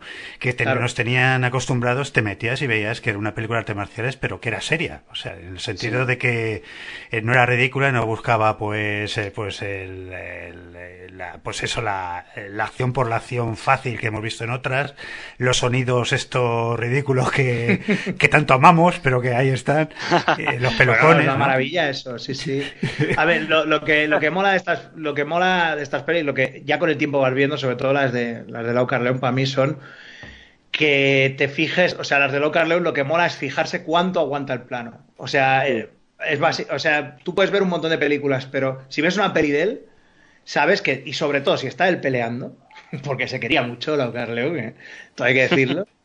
Hay que aguantar el plano ahí. O sea, tú lo puedes ver y, y cuenta hasta que corta hasta que él corta el plano, ya verás. O sea, el tiempo que se está, el tío, ¿sabes? O sea, y, es una de esas películas que, es excelente en eso. Y que, no sé, pues para mí es una de las mejores de los 70. Ya sé que quizá las hay más míticas antes, pero es una película que... Tengo que decir que a mí me la has quitado porque era una de las que tenía solucionadas, pero, pero dentro de, dentro de la, de la estructura que llevamos siempre en Arrakis, que es inexistente, pues estas cosas suelen pasar. Así que... Es, una de las grandes pelis de, yo creo que la definitiva de entrenamiento, o sea, de, superación personal y eso yo creo que es, que es para ponerla en el pedestal, claro, que es normal que nos pisemos. Hombre, eh, a la audiencia tenemos que decirle que si ven la película eh, intentan emular los entrenamientos, por lo menos el de la cabeza, que lo un poco que lo eludan. que lo eviten. que eviten ese, ¿no? El de, los inciensos está bien, pero el otro evitarlo. ¿no? la cámara. Sí, sí. Muy bien. esa cámara, ¿no? Bueno, de todas maneras, bueno, yo también en esta época, un poco, si no por décadas, sí, a lo mejor por eh, recordando las primeras películas que me impactaron, ¿no? Tipo, pues a lo mejor el, luchador manco, el mono borracho en Ojo del Tigre, ¿no? Que, también fue una película totalmente explosiva en su época y que vio toda chavalería. Eh, una película que, que, a mí me encanta es eh, Furia Oriental. Furia Oriental para mí es mi favorita de, de Bruce Lee. Me gusta más incluso que Operación Dragón. Por cuestión personal porque fue la primera que vi. Y las otras ya me parecieron peores y bueno, la de Operación Dragón, que es una película maravillosa, pero sí la veía más que era un poco en plan James Bond, algo así, una aventura de superagentes.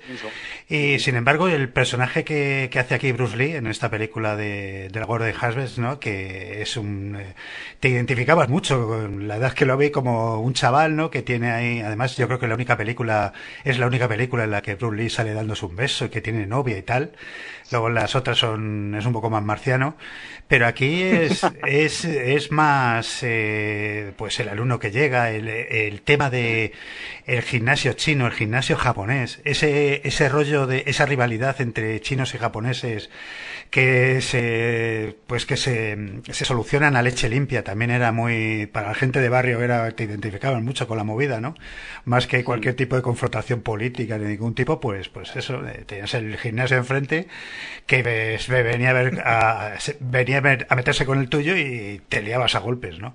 No, no, y, hay un odio racial y todavía no están frescas eh, ciertas heridas de, la guerra, no hay que olvidarlo. Sí, la película está ambientada en 1938 con la dominación japonesa y bueno, ahí tenemos pues lo que ha habido luego en varias películas, ¿no? Ese, esa lucha entre artes marciales chinas y artes marciales japonesas, ¿no? Aquí, pues lógicamente estabas con los chinos porque estaba Bruce Lee con ellos y además los, japoneses pues estaban eh, al final ayudados por un ruso que se llamaba Pritov o algo así, ¿no? Eh, tenía un nombre muy ruso, un tío muy rudo, muy peludo y muy grande.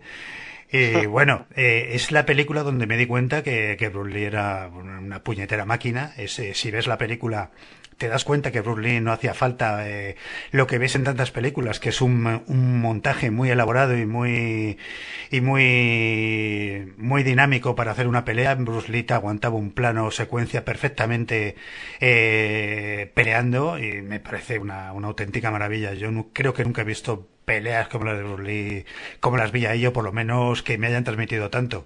Una película que al final, muy épica, con el tema musical, pues le he buscado por ahí eh, y bueno, siempre encuentro versiones que no me terminan de convencer, pero la canción es, es una maravilla y, joder, no sé, para mí una de las grandes películas, sé que cuando la veo sé que me lleva a los cines de programa doble total. Para mí es la, es la película de Bruce Lee, eh, macarra total. Es, es, sí, es que además una puñetera maravilla ese personaje, el personaje de Chen Zhen, que es como el, el, héroe un poco del pueblo, ¿no? Contrariado. Luego ha habido, ha habido series sobre Shenzhen, Donnie Yen, eh, Jet Li han hecho de él, o sea, bueno. claro, todas las versiones de ese personaje como el hombre contrariado contra los japoneses. Sí, pero además, a veces... lo que te pillaba es que además era joven, que era un chaval posadolescente, sí. era, era jovencito y tiene también la película ese, ese impulso juvenil, esa rebeldía juvenil, ¿no? Sí, esa sí, indignación sí, juvenil. Bruce era así, Bruce, Bruce Claro, lo tenía, claro, es que- era, era claro, su es que- carácter. Ajá. Es que lo Aparte de que como sí. artista marcial, perdón, eh, como artista Sí, marcial tenía tenía que controlarse y detener los golpes porque bueno era tan rápido que no la cámara no, no muchas veces no podía no podía filmarle, no, no se veía nada. Es que luego compáralo, compárala con, con el remake de, de los 90, la de Jet, bueno, título, ¿eh? Jet Li es el mejor luchador. Eh, en fin, Fist, que era Fist of Legend. Y es otro Shenzhen, es otro rollo. O sea, Jet Li es más, no, bueno, joder, chill ahí, de tranquis, no seamos Sí. tan cabrones. ¿Sabes? Es otro tipo, ya no es, es un, un chaval más, de, más tranquilo, más que no sé quién mete en jaleos. Su Mm. novia es japonesa, o sea, que tiene ese rollo. Lo humanizan un Oh. poco más. Aquí es chi- japonés es caca, chinos mola. Yo siempre hay, hay una escena, hay hay como- una, hay una escena Sí, que sí. siempre me llama la atención, que es cuando entra Bruce Lee. eh, yo creo que es la primera vez al gimnasio de los japoneses y hay un pobre hombre, un- casi un anciano ahí en, en la entrada y le suelta un golpe que le noquea. Digo, hostia. Claro, es que no hay, no hay cuartel, hombre, con, con ese, con el cartel ese de, enfermos de Asia, ¿no? Y tal. Es una maravilla el, el rollo este, porque además abre como todo un subgénero que hay muchas durante esta época, que es este subgénero como muy racista de, de japoneses hijos de puta y los chinos contra ellos ahí, que hay como todo un subgénero y además con unos villanos siempre muy claros, o sea, porque son casi caricaturas, o sea, siempre trajados, con gafas, engominados, relamidos, o sea, los japoneses son lo puto peor, ¿no? Y es un poco toda esa época, ¿no? Que, que prolifera mucho ese rollo, ¿no? Sí, Pero se, tienes- se sí. ve que se ve que hay una un rollo muy visceral, una animaversión Sí. muy visceral contra los japoneses. Yo imagino que la que la guerra pues chino-japonesa tuvieron que liarla bastante gorda allí en en China y, y- y la verdad es que fue, fue una barbaridad y entonces es normal que luego la cultura popular, que no deja de ser el cine de artes marciales, otra expresión más de la cultura popular, es que lo, lo hagan y de forma tan visceral. O sea, lo que tú dices, la película eh, eh, impacta tanto porque es eh, la, la rebelión de- del pobre hombre, ¿no? De- del- del Mm. hombre que está eh, totalmente subyugado por, la, por el sistema que hay implantado, que encima es su tierra, y es un ejército de un solo hombre que es capaz de rebelarse. O sea, por eso es lo Sí. que hablábamos al principio, Claro. la visceralidad de un, que un solo hombre es capaz de enfrentarse a un sistema a puño limpio. No, es que eso es que eso es inigualable, tío. Es que el- La- pues ya en los 70 no es fight, fight the man, ¿no? O sea, sticking Sí, into la the man, ¿no? Pues La famosa frase, la famosa frase que casi grita de queréis decirme qué le ha pasado al maestro, ¿no? Que parece que ya es un poco la que abre el telón, el telón de toda la acción, ¿no? Es fascinante que lo está repitiendo constantemente. Estoy haciendo con mi país, ¿no? En realidad es lo que quiere decir. Exacto, sí, sí. sí, y, un poco, un poco también para, para acabar, eh, si hay cosa que odio en muchas películas, sobre todo de los 70 y los 80, es el final de una película cuando es eh, foto fija. Es que lo odio, lo odio con toda mi alma, pero aquí en esta película queda bien. Yo digo, eh, siempre que siempre que he tenido esa manía, digo sí, menos una. En una está justificado. que es pues precisamente aquí la inmolación del personaje, que creo que es eh, una maravilla y sales del cine cabreado y te impacta y, y, te llega, ¿no? Por eso te digo que es una película, la de... Mm, eh, Operación Dragón, que es una película muy icónica, muy buena, ¿no? Eh, no, no te deja, no tiene para mí esa, ese impacto emocional que tiene, que tiene esta película, ¿no? Por eso, por eso la he elegido. Eh, mm. Furia Oriental, una película que siempre podéis ver. Muy buena, ciertamente. Muy bien, pues a ver, Pablo, siguiente ronda. A ver, yo como, como niño gordito, eh, entonces, que un niño gordito que, que he sido y soy, pues claro, yo estaba pensando, eh, Pablo, no, no vengan, vengan de, víctima porque todos hemos visto en tu página de Facebook esas interminables fotos de croquetas. es que de algún lado tengo que sacar yo la, barriga, ¿no? Pero claro, imagínate ese niño gordito mm, en catalán, ¿no? Que de pronto se encuentra con que alguien le dice en el, en el recreo, oye, que hay una película del chino gordo que es de aquí de Cataluña. Y entonces, ¿de qué película voy a hablar icónica para mí? Porque sí, va de película icónica.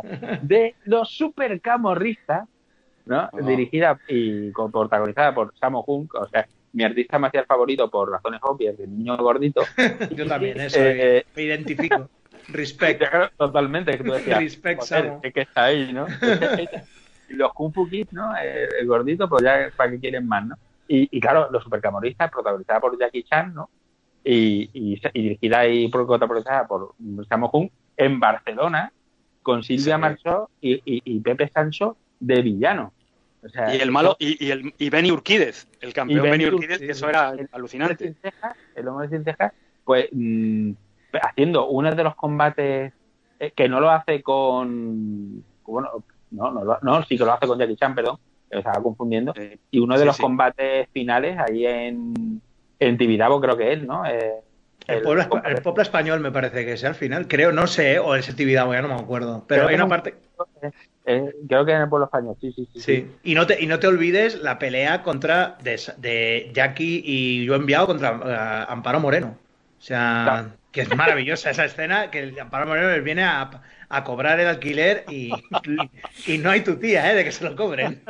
Es que esa película es maravillosa porque es una comedia con mucho gimmick eh, ah. con, sitios muy comunes, claro, para, para, la gente, sobre todo para los que vivíamos allí y caminábamos por allí casi todos los días. Y era alucinante porque se veía la ciudad entera en el año 84, 85, no sé, 86 cuando era.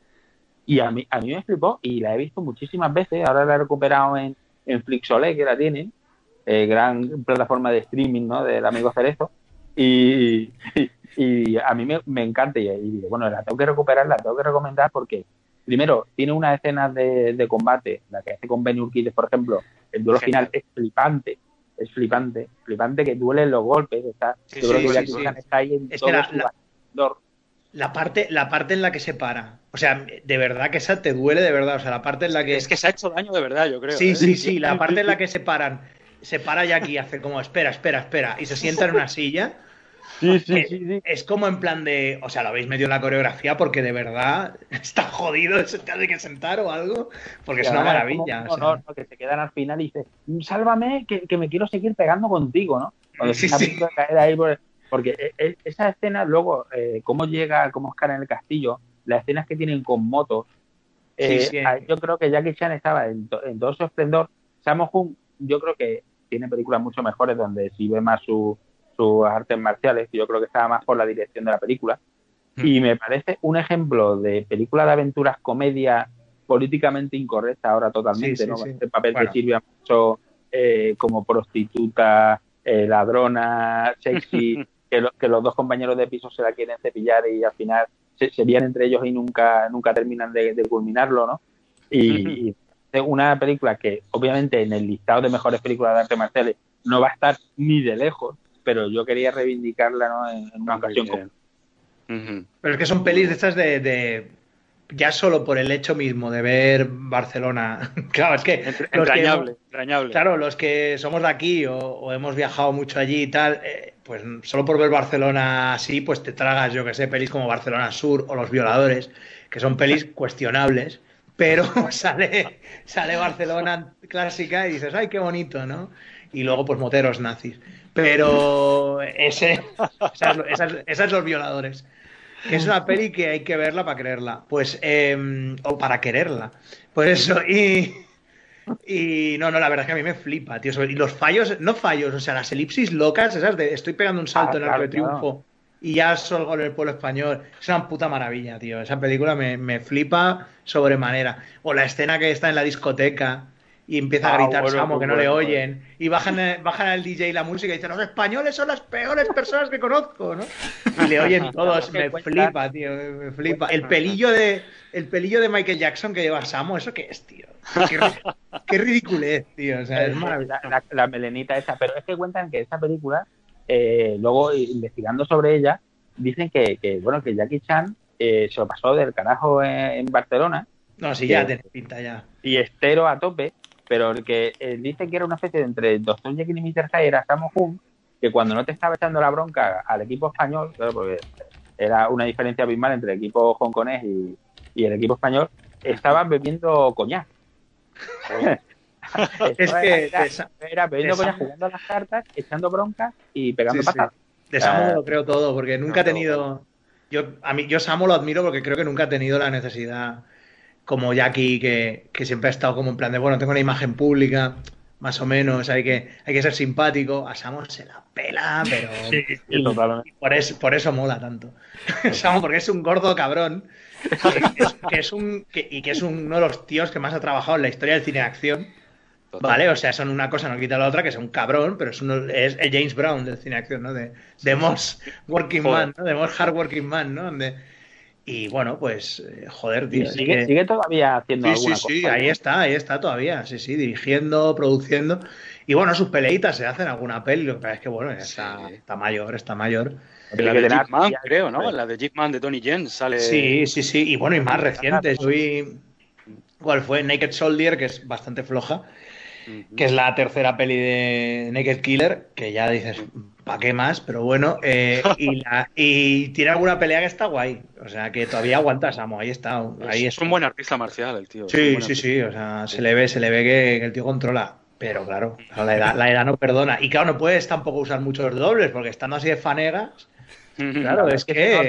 Se, notaría muchísimo. Cuando, como cuando doblan ahora a Steven, a Steven Seagal, ¿no? Claro, claro. Que los delegados lleno de forrado, ¿no? De poliespan y queda fatal. es que para doblar ahora a Steven Seagal necesitas a dos tíos en una gabardina. y, a un oso y a un oso grizzly encima. Un oso grizzly le pones coleta y ya está. Así que y ya tienes a Steven Seagal. Sí. Madre mía, qué cambio.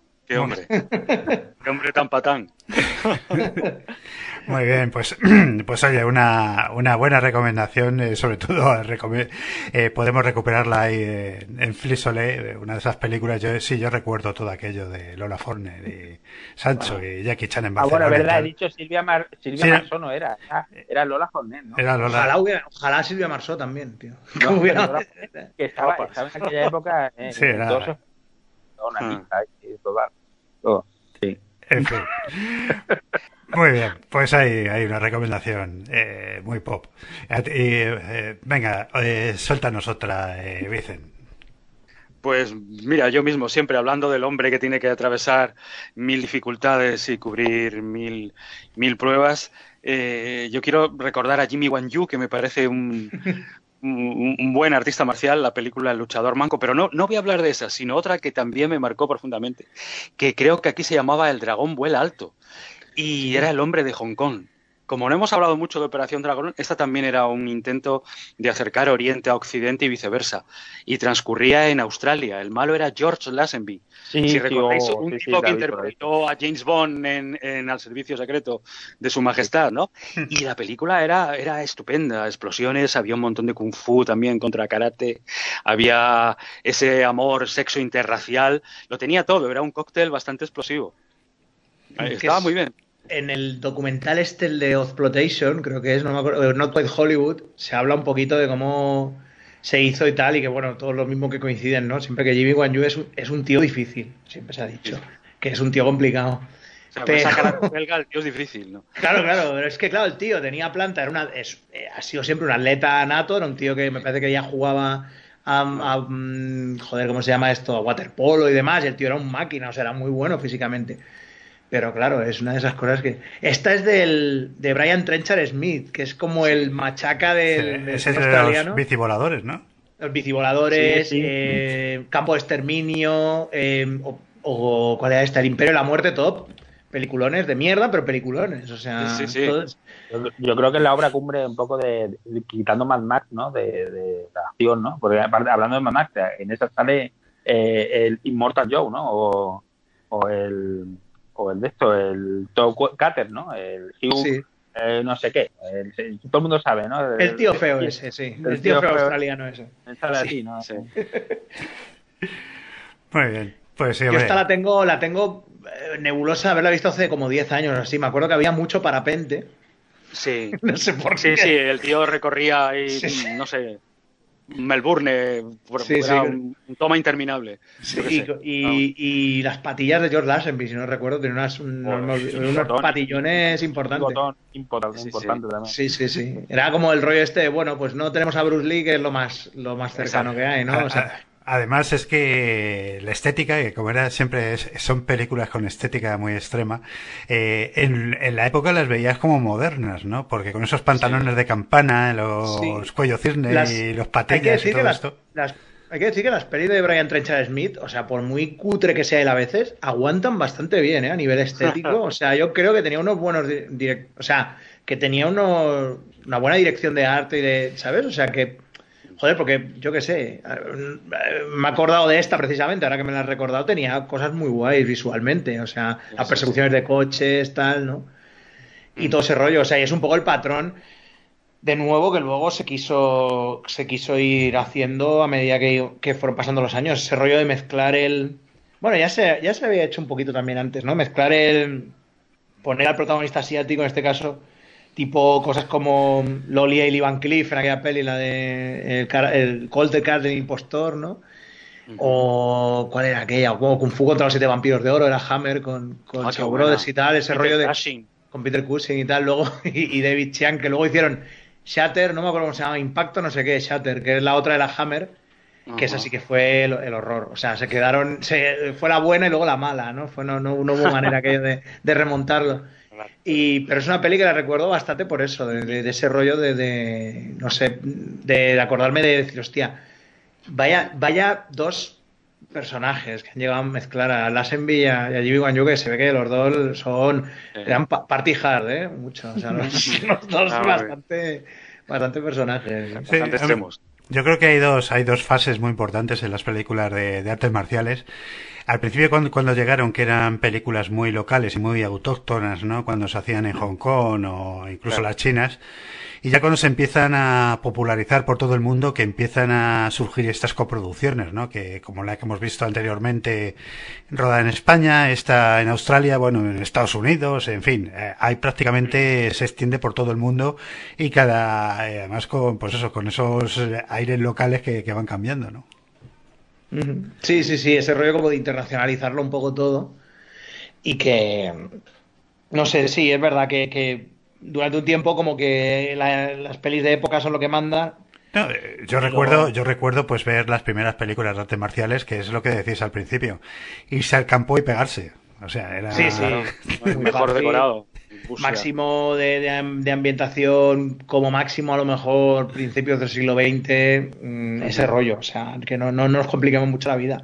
Y luego, pues ya, pues sí, ya llega el, el rollo de mezclarlo con cosas y obviamente, pues el trasvase con la Black Exploitation es, que y abrir mercado de alguna manera también. Claro, claro, es que es eso. Un mercado amplio. claro, todas las pelis que hubo después de Jim Kelly después de Operación Dragón, o sea. Sí, además, tuvo ahí, una, tuvo ahí una mezcla. Uy, que hablamos todo. ¿Cuál? Cinturón de. Black Belt Jones, que Black era, Jones. de Jim Kelly. Esa mola mucho, esa mola mucho. es, es, que es la única de, Jim Kelly que más o menos se puede. Porque Samurai Negro, uff. Eh, pero Black Samurai sí. El, joder, a mí me mola por eso, por la audacia de decir, ¿dónde nos peleamos? En un puto túnel de lavado con espuma por todos sitios y yo, joder, tío, qué, maravilla. Y, su mujer es Gloria Henry, creo que era. Bueno, ahí volaban los puñales, creo que estaban ahí todo el día con, echándose unas cosas. Es maravillosa. Esas pelis, o sea... Es estupenda. Sí, sí, sí, es cojonuda, tío. la música, vamos. Hombre, ahí se, ahí se mezcla un poco con la Black Exploitation, ¿no? Y... Claro, es que hay mucho trasvase realmente. O sea, bueno, eh, Rudy Ray Moore, que ahora habéis visto, hace poco salió la película esta, la de Mi nombre es Dolmite, no sé si la visteis, la de Eddie Murphy, que si no la habéis visto, la recomiendo, os la recomiendo Está cojonuda. Rudy Ray Moore era un señor que, claro, que aparte que estaba súper antiguo para su época, cuando empezó a meter cosas en sus pelis y tal, claro, lo primero que dijo, sí, sí, vamos a meter Kung Fu, que es lo que le mola a los negros, como yo. Mm. O sea, vamos a meter esto, que lo flipe la gente del gueto y tal. Y bueno, pues eh, Rui Raimur tampoco es que fuera un prodigio físico, más bien poco, pero... Pero oye, le echaba voluntad, le patas giratorias y tal. Claro, que para que veas el, el, el, impacto que tuvo, que un señor gordo de 50 años esté dando patadas voladoras en una película en el gueto porque es lo que lo flipan, o sea, es, una maravilla, es que es genial. Todo el ese trasvase cultural es, es lo puto mejor. Muy bien, pues venga, Víctor, la tuya. Venga, va. A ver, va, los 80. Los 80 se recuerdan por muchas cosas, supongo, por, por aparte de lo del Challenger, no, por, em, por lo de Jackie Chan, aquello, si no os acordáis, que se convirtió en una mega estrella y tal. Pero yo me quiero quedar con, una peli que no representa, quizá, no es que no represente, sí que representa una época muy en concreto, que es un... Es, espera, que parece que hay como un espectro aquí, no sé si estoy oyendo algo de... pues eso, manifiesta, sí, ¿no? como un... Ese pequeño momento que hubo de vuelta al al Wuxia fantástico loco de, lo, de, la gente volando que hubo a primeros a finales 70, primeros 80, que duró un, nada, un tiempecito eh, hasta que luego lo recuperaron en los 90. La peli de la que os quiero hablar es eh, Duel to the Death, Duelo Final, o Duelo a Muerte, porque se llama de mil maneras, pero la podéis encontrar en DVD como Duelo Final, que es una peli de 1983 que está dirigida por, por Chin Siu Tung, que es eh, básicamente es lo que, mira, cuando Manuel estaba diciendo antes lo de Marvel, lo de los flipados de los TVOs y todo este o sea, del universo en concreto y tal, o sea, Chin Siu Tung era un flipado de, de las novelas y de los tebeos de, artes marciales. Que ya en aquella época eran súper. Ah, para el rollo de los tebeos de Tony Wong, de estos tipo eh, héroes orientales, que aquí nos llegaron unos cuantos y tal. Pues eh, esta peli de Chin Tung es que, no sé, para mí es una película que es súper importante a nivel estético. O sea, es una película que hace unos, consigue unos logros en los efectos especiales y en, en todo que lo flipas. O sea, es que es alucinante. La ves y dices, joder, o sea, luego esto como que se va a instaurar y Habrá efectos infográficos que lo harán mejor o no, pero en esta película es alucinante y es la, historia más vieja del, universo. O sea, realmente esta película es un es casi como, es mitología casi. O sea, se supone que hay en China hay un reino, que aunque no dicen tampoco, ¿vale? Que elige a una persona, un espadachín, y ese espadachín se tiene que enfrentar al mejor samurái de, que elija Japón cada X tiempo. ¿Vale? Y ah. ya. Y lo único que tienen que hacer es curtirse el lomo a muerte, ¿vale? Y el que gane es el rey del mundo de las artes marciales, que ya hemos dicho antes y tal.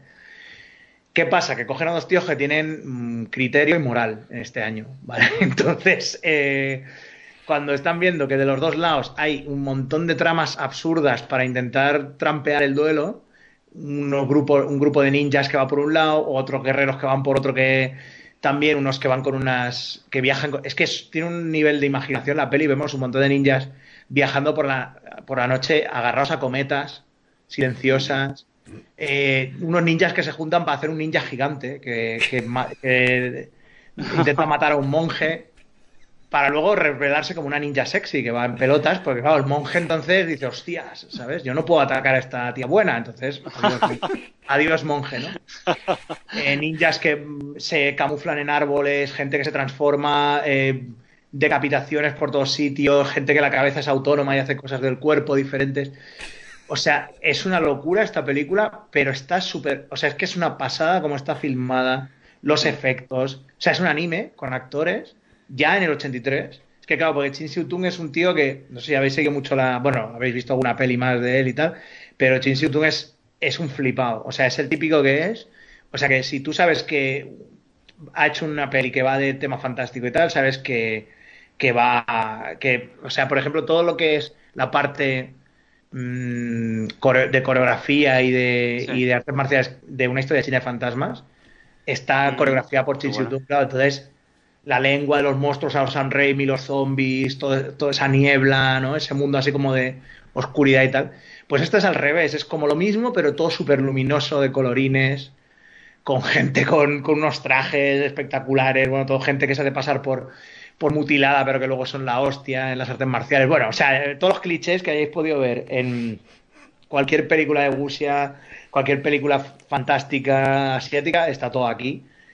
Y lo que mola de la peli es que tiene esa trama tan loca de hay que mm, llevar el duelo, o sea, el duelo este no es solo cosa de estos dos, sino que los otros vamos a intentar trampear el duelo y que gane nuestro, nuestro candidato. Pero claro, los dos luchadores son en plan, no, no, o sea, vamos a luchar de verdad a muerte, o sea, pero nos vamos a ayudar y vamos a ser colegas durante estos días para reventar a todos estos hijos de puta que lo único que quieren es cargarse la santidad del duelo, ¿no? Y al final es un rollo como decir de, bueno, pues el, el de hecho el, el espadachín chino dice, bueno, ya está, ¿no? O sea, los hemos vencido a todos, no tenemos nada que demostrar los dos. O sea, vamos a dejarlo aquí, yo me voy para mi casa, tú te vas a la tuya y el otro dice, no, chaval, o sea, aquí estamos a un duelo a muerte y estamos a un duelo a muerte. Y esos son los últimos cuartos de hora de película que es infernal. O sea, unas locuras saltando por acantilados, niebla, olas de mutilaciones por todos sitios. Bueno, es una maravilla. Pero todo como muy bonito, o sea, como no, no es, no es no me parece una peli que, vaya por el gore de manera desagradable, es todo como muy, no sé, es ese rollo como de tan de TVO, de, si habéis visto los TVOs de, de Tony Wong, estos tipos, como decíamos, como héroes, héroes orientales, este rollo tiene un poco ese deje, ¿no? De, de épico, de, no sé, de colorines, de que luego películas como Storm Riders ya más, más para adelante lo, lo cogerían como más, ¿no? Pero es, no sé, es un, para mí, Duel to the Death o Duelo a Muerte o Duelo Final, no me acuerdo ahora cómo se llama, pues para mí es una de las grandes de, los 80 en el sentido de, de, intentar, de replicar una estética que tú se la darías simplemente solo a la animación en una película con actores y además con un presupuesto, a ver, es limitadito, porque es la me parece que es la primera película que hizo Chin Siu tampoco estamos hablando de un presupuesto de la hostia. Pero no sé, es una es la peli que me hizo decir, ¿quién es este tío? Vale, pues mm. a partir de ahora voy a ver todas las pelis en las que él haga coreografías. Es que me es igual si la peli es bazofia. O sea, solo quiero ver las escenas que haya filmado este tío. O sea, hay pelis como Roboforce, que bueno, pues Roboforce, pues tiene al menos las peleas de Chin que dices, joder, qué maravilla, tío, o cosas así, ¿no? Y yo la recomiendo mil. O sea, tampoco es que tenga, no tiene tampoco unos actores súper conocidos.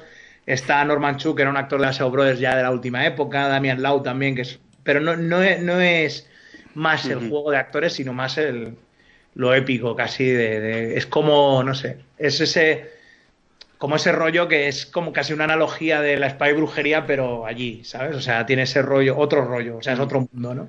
Y no sé, me parece alucinante esta película. Muy bien, pues mira, yo para final de esta ronda eh, traigo pues una muy clásica con una figura muy reivindicable que es la del maestro, es la del mono borracho en el ojo del tigre, un poco por encima la hemos comentado. Eh, Jackie Chan a mí como, hombre, se le ve, siempre ha tenido unas grandes eh, habilidades eh, gimnásticas, ¿no? Como artista marcial, pues, hombre, después de ver a Bruce Lee, todo te parece inferior, pero claro, este, esta orientación que siempre ha tenido hacia el humor de Jackie Chan, tal vez me no le tenga entre mis eh, actores eh, marciales mm. favoritos, ¿no? Pero bueno, aquí viene muy bien ese tono de comedia que tiene, que tiene la película y sobre todo, pues eh, lo que os digo, para mí Xiu Yuen eh, haciendo de, maestro me parece de, lo mejor y de lo más icónico que ha habido en el cine de artes marciales. La película muy graciosa, te enseñaba, es también película de técnicas, ¿no? A ver, muchas veces hemos visto en películas eh, todo tipo de técnicas, ¿no? Eh, aquí se ha hecho más famosa la técnica de la grulla por Karate Kid, ¿no? Pero para mí la de los dioses borrachos siempre ha tenido mucho más encanto, mucho, aunque sea, aunque solo sea porque para poder ejercerla tienes que estar bolinga, ¿no? Eh, una de las, una de las cosas que, que más gracia te hace la peli.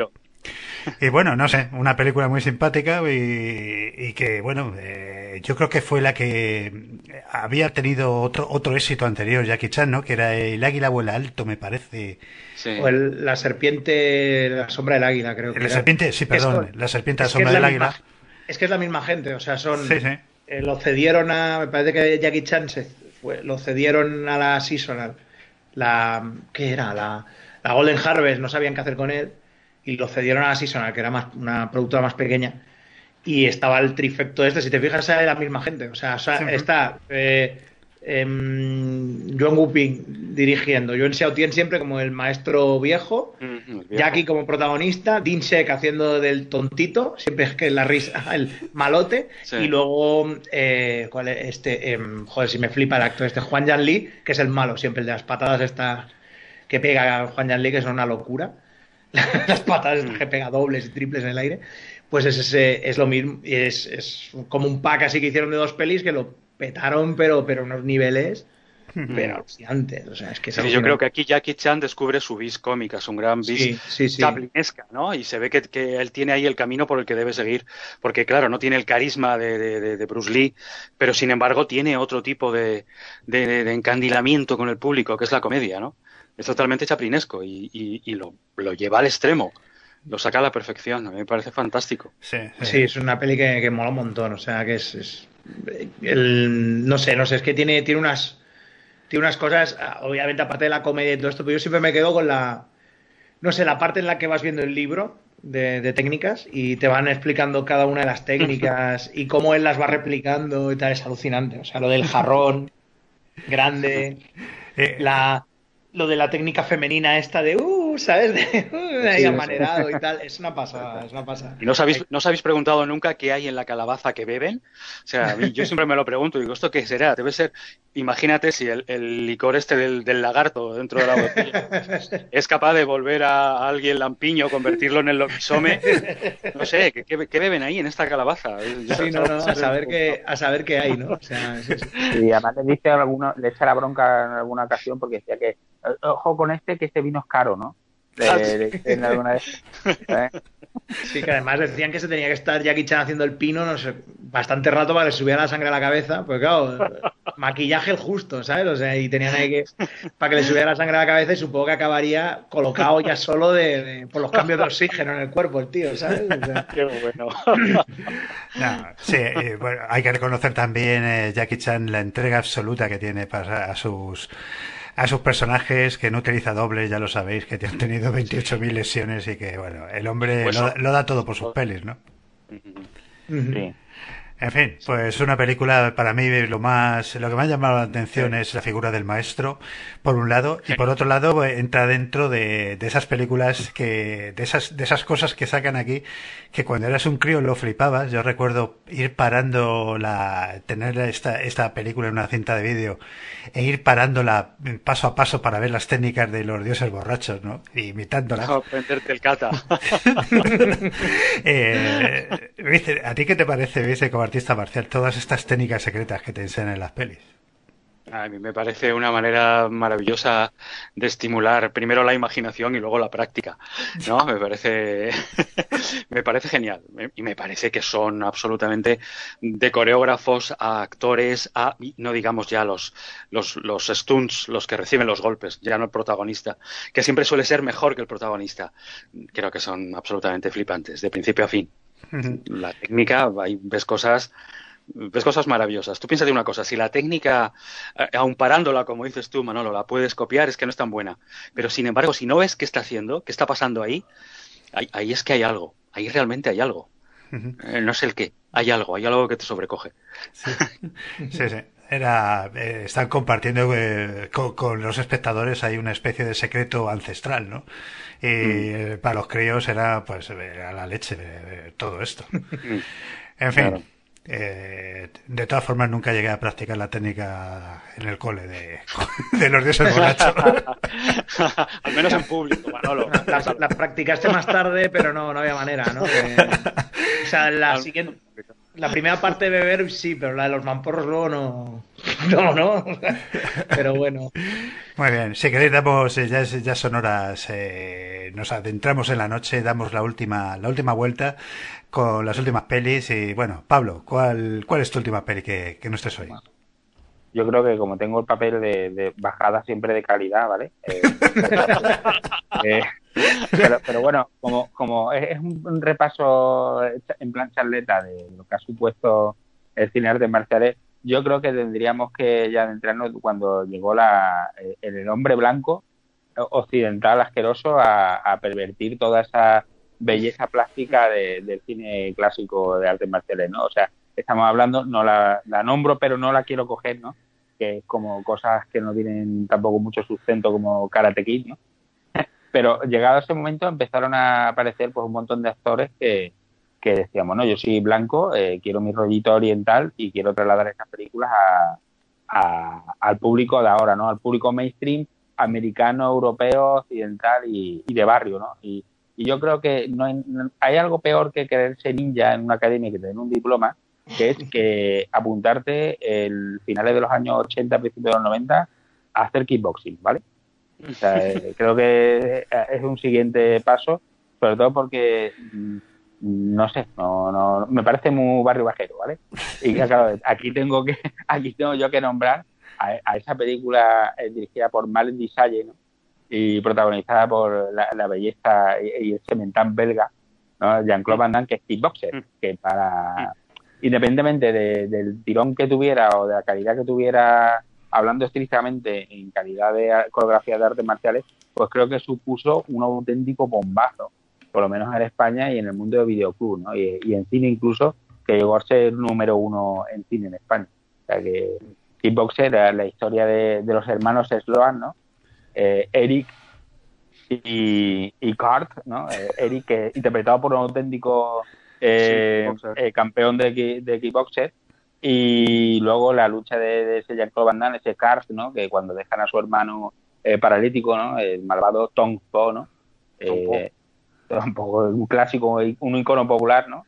luego ya un poco travestido en Street Fighter en el videojuego, como saga eh, pues nada, nos cuenta su entrenamiento pues para, para luchar de un día para otro, porque además que lo decide claro, ¿no? Han dejado a mi hermano paralítico, yo me quiero que me entrenen, ¿no? En el, siguiendo un poco la estela de todo lo que hemos hablado, de ese maestro que aparece, que es un hombre venerable, que, vive apartado, que, es el único que es capaz de, entrenar a, ese inútil blanco, ¿no? Que, lo que hace es bailar, ¿no? La vaina loca, eh, mm. cuando puede.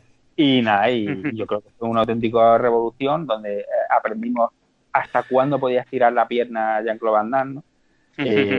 Eh, y, que bueno, y no resultaba ser muy novedoso, ¿no? Porque ahora también no deja de ser otro personaje Jean-Claude Van Damme como tal, ¿no? Como Jean-Claude Van Damme como, como personaje. Pero yo sí que recuerdo que era un tío que, que en realidad te, quedabas pegado viéndolo a la pantalla por cómo marcaba los golpes, ¿no? Que era como súper teatral, ¿no? Ese, ese puñetazo ahí mirando a, lo laudru, ¿no? Mirando hacia otro lado. Esa, esa patada giratoria, ¿no? Que, que embellecía pues las patas giratorias de Chuck Nordi, ¿no? Que era un señor con, con barba y bigote, ¿no? Pues era un tío muy guapetón haciendo lo mismo, ¿no? Pero, pero y, yo, yo, reconozco que a mí, yo hubo una temporada que yo era muy fan de Jean-Claude Van Damme y de su y de su molonidad atractiva, ¿no? O sea, y, y, bueno, y digo yo que si hay que traer aquí pues, exponentes de, del cine de artes marciales clásicos, pues pues mira, me toca a mí traer a Kickboxer. Además, eh, pues sin, sin Kickboxer no tendríamos ese meme de Jean Colvalda bailando, ¿no? De, la vaina loca, claro. famoso. es una maravilla eso, esa escena siempre, forever. y, se tira un rato bailando, que no es solamente lo que pone en el meme, ¿eh? O sea, que tú ves la película... Sí, sí, claro, hombre. dándolo todo. Coño, es que el tío había sido bailarín antes que se note, ¿no? Pues ya está. Sí, estaba el clásico. Sí, sí. Claro, claro. O sea, es que... Sí, hombre, Van es que tenía mucho, eh, mucho carisma, mucho magnetismo y esas películas llegaron cuando tenían que llegar, ¿no? Sí que es cierto que Chuck Norris pues, parecía, ya, parecía ya un señor venerable en esa época y, este aportaba pues juventud y un nuevo aire, ¿no? Al tema de, las artes marciales. Fue Chuck Norris nunca fue joven, o sea, Chuck Norris nos encontramos como siendo Chuck Norris, o sea, eh, cuando se enfrenta a Bruce Lee ya es un señor mayor. ¿Vale? Sí. nunca tuvo 20 años Chuck Norris, por lo menos nadie lo ha visto. Pero, el, bigote le tiene, el bigote le tiene una cuarta más abajo cuando se enfrenta a Bruce Lee, luego le sube ya a las siguientes películas. Lo tiene hay que rubio, rubio, rubio oxigenado a los Rafael Acarra y es la única diferencia que tú vas a ver. Pero, pero claro, Jean-Claude Van Damme tuvo, supuso como una auténtica novedad súper fresca, ¿no? Porque era un tío mm, que se mueve bien, era muy fotogénico, un poco eh, la fotografía que le hacen cuando él, pelea pues queda muy bien, independientemente de que eh, tenga que ser todo montaje, que no, no haya mucha laboriosidad en, las coreografías que hay, porque claro, venimos de, por ejemplo, un Jackie Chan, que es uno borracho, ¿no? A hablar ahora de kickboxer, que, que eso tiene más cortes que la más, ¿no? Cada, cada Claro, todo eso está pagado por la molonidad que desprenden un tipo como él, ¿no? Y que en pocos años, o sea, de, retroceder nunca, rendirse jamás que hace de villano a Kickboxer, pues hace contacto sangriento, luego hace cyborg, doble impacto, o sea, es un tío que en cuestión de 3-4 años se, convierte eh, en un icono y en alguien que hay que contratar y que hay que convertirlo en una estrella sí o sí, ¿no? O sea, fue, fue un, un, auténtico fenómeno. Luego verdad que a la algo de los años 90, ¿no? Quizá por algunas decisiones llevadas por la cocaína o por lo que sea, pues no fueron especialmente muy, muy normales. O sea, cambiar, eh, como todo el mundo sabe, ¿no? Cambiar Speed por Speed, no el que se toma, sino Speed la película, por ah, también podría ser, ¿no? Pues también, también podría ser. Un tío que, que se cepilló a Kylie Minogue no estaba muy tranquilito en los 90, ¿vale?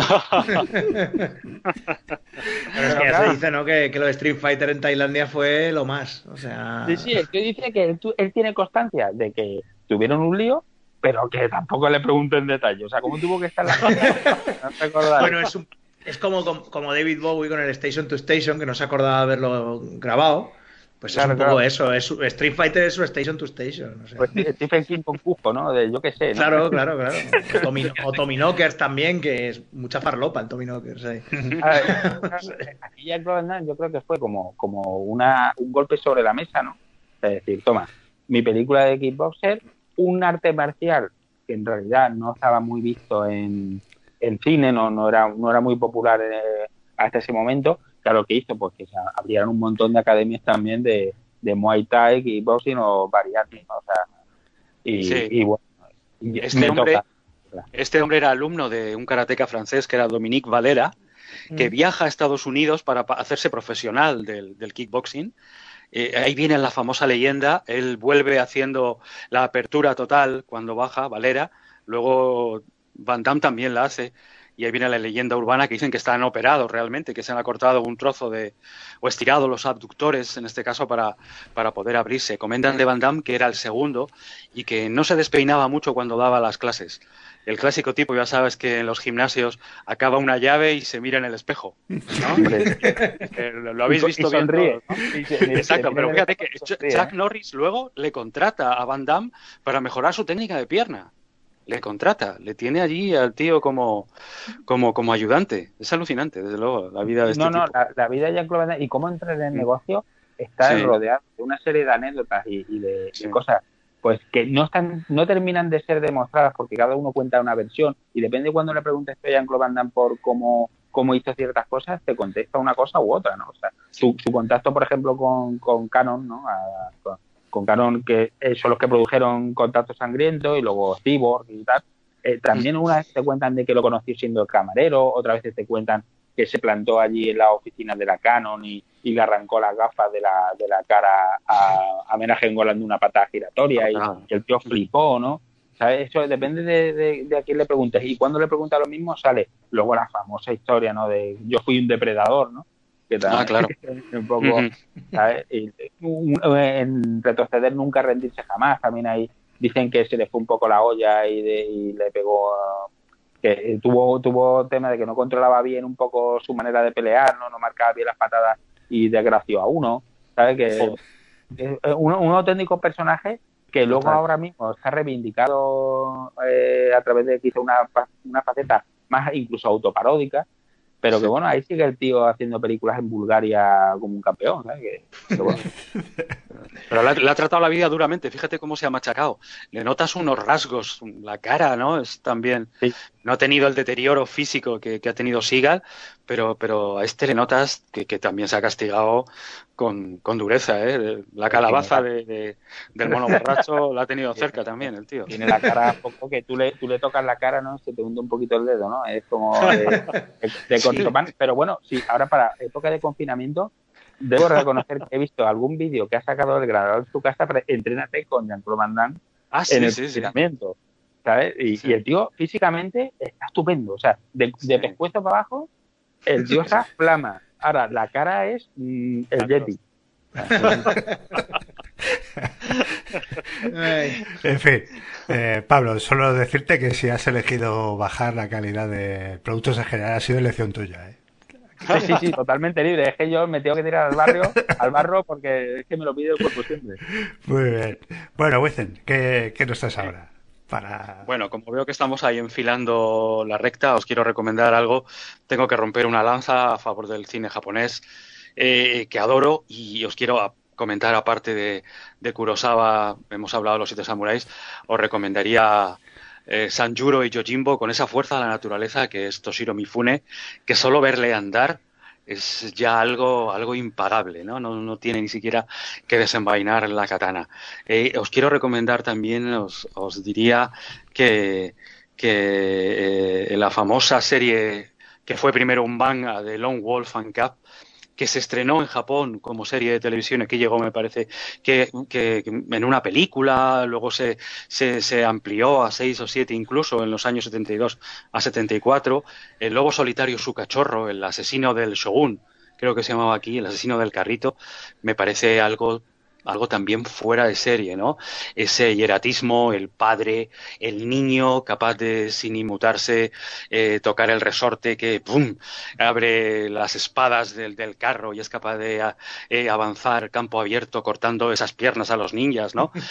Me parece fascinante y aquí sí que hay, aquí sí que hay gore, ¿no? El, el, el, sonido, ¿no? El, el bu, la sangre la ves, la ves brotar de las arterias con una fuerza, una fuerza una fuerza inusitada, ¿no? Y, luego quiero recomendaros otra película, no sé si la habéis visto, trabaja Mifune, que creo que se llama Sword of Doom, la espada maldita, mm. eh, que es en blanco y negro, y, tiene una escena que recuerdo, un tío caminando por un bosque y enfrentándose a guerreros que le van saliendo al paso, que es, que es fascinante esas tres películas japonesas, pues me gustaría eh, dejar señal aquí, aquí de ellas. Y luego os quiero comentar en la televisión lo que creo, fijaos cómo ha evolucionado el género y hasta dónde nos ha llevado y nos sigue llevando. Lo estamos viendo todos los días, ¿no? Desde ese lejano Bushia del que hablábamos. Lo que yo creo que es la mejor escena de, pelea que se ha hecho en televisión, que es Daredevil, eh, la, primera temporada, la, famosa escena del pasillo. Yo creo que no nos debemos ir sin comentarla. ¿No? En un, en un plano secuencia donde va entrando el doble, el que hace las piruetas, donde se ve el héroe que se va cansando y sigue eh, repartiendo estopa entre los rusos para rescatar al niño. Me parece una maravilla esa, esa escena, ¿no? Esa serie en concreto creo que es de lo mejorcito que ha hecho Netflix del producto Marvel. Muy, muy recomendable. Así que yo creo, que a Manolo le encanta, no sé por qué me da la impresión de que, Daredevil parece un hito, ¿no? Aparte de las, tres películas japonesas. Eh, para mí ha sido lo mejor que ha hecho que ha hecho Netflix en el universo Marvel, sí. Eh, Daredevil, además, eh, dando con la clave del personaje, un personaje muy físico, las artes marciales, tal y como dices, están muy bien y esa escena del pasillo, un poco recordando a la que a la mm. de lo diré, ¿cómo se llama la el CD? Se me ha ido la cabeza, joder. la, la, de Olboy. Que la de Olboy, efectivamente. tiene, tiene, tiene, un poco ese rollo, pero este un poco más en plan arte marciales me parece, me parece una maravilla. Maravilloso. Silveira, creo que se llama el coreógrafo, que me parece fascinante.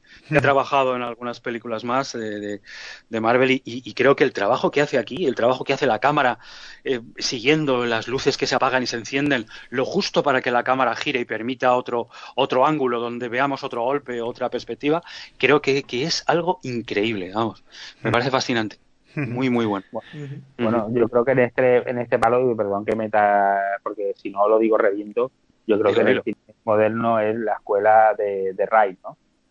sí, sí, sí, como, nuevo, como soplo de aire fresco al género. O sea, yo creo que ver la película de The Wright en 2011, más o menos, cuando llegó a España, que supongo que se un poquito más tarde, y yo verla tener ni puñetera idea de lo que iba a ver, y encontrarme con eso, yo a mí lo de, de, raíz es que es punto de aparte, sí, ¿no? Sí, es alucinante. Sí, sí, es otra, otra historia. Es, ver, gente... Tipo, guays con esa cara que tiene de, señor de pueblo que no, que no ha hecho nada. El señor de pueblo que... digo de allí, no de aquí, que sí, sí. El, señor que va con una motito y, y va haciendo su vida y de pronto yo cuando vi que digo, pero, pero, ¿cómo está repartiendo tantas hostias?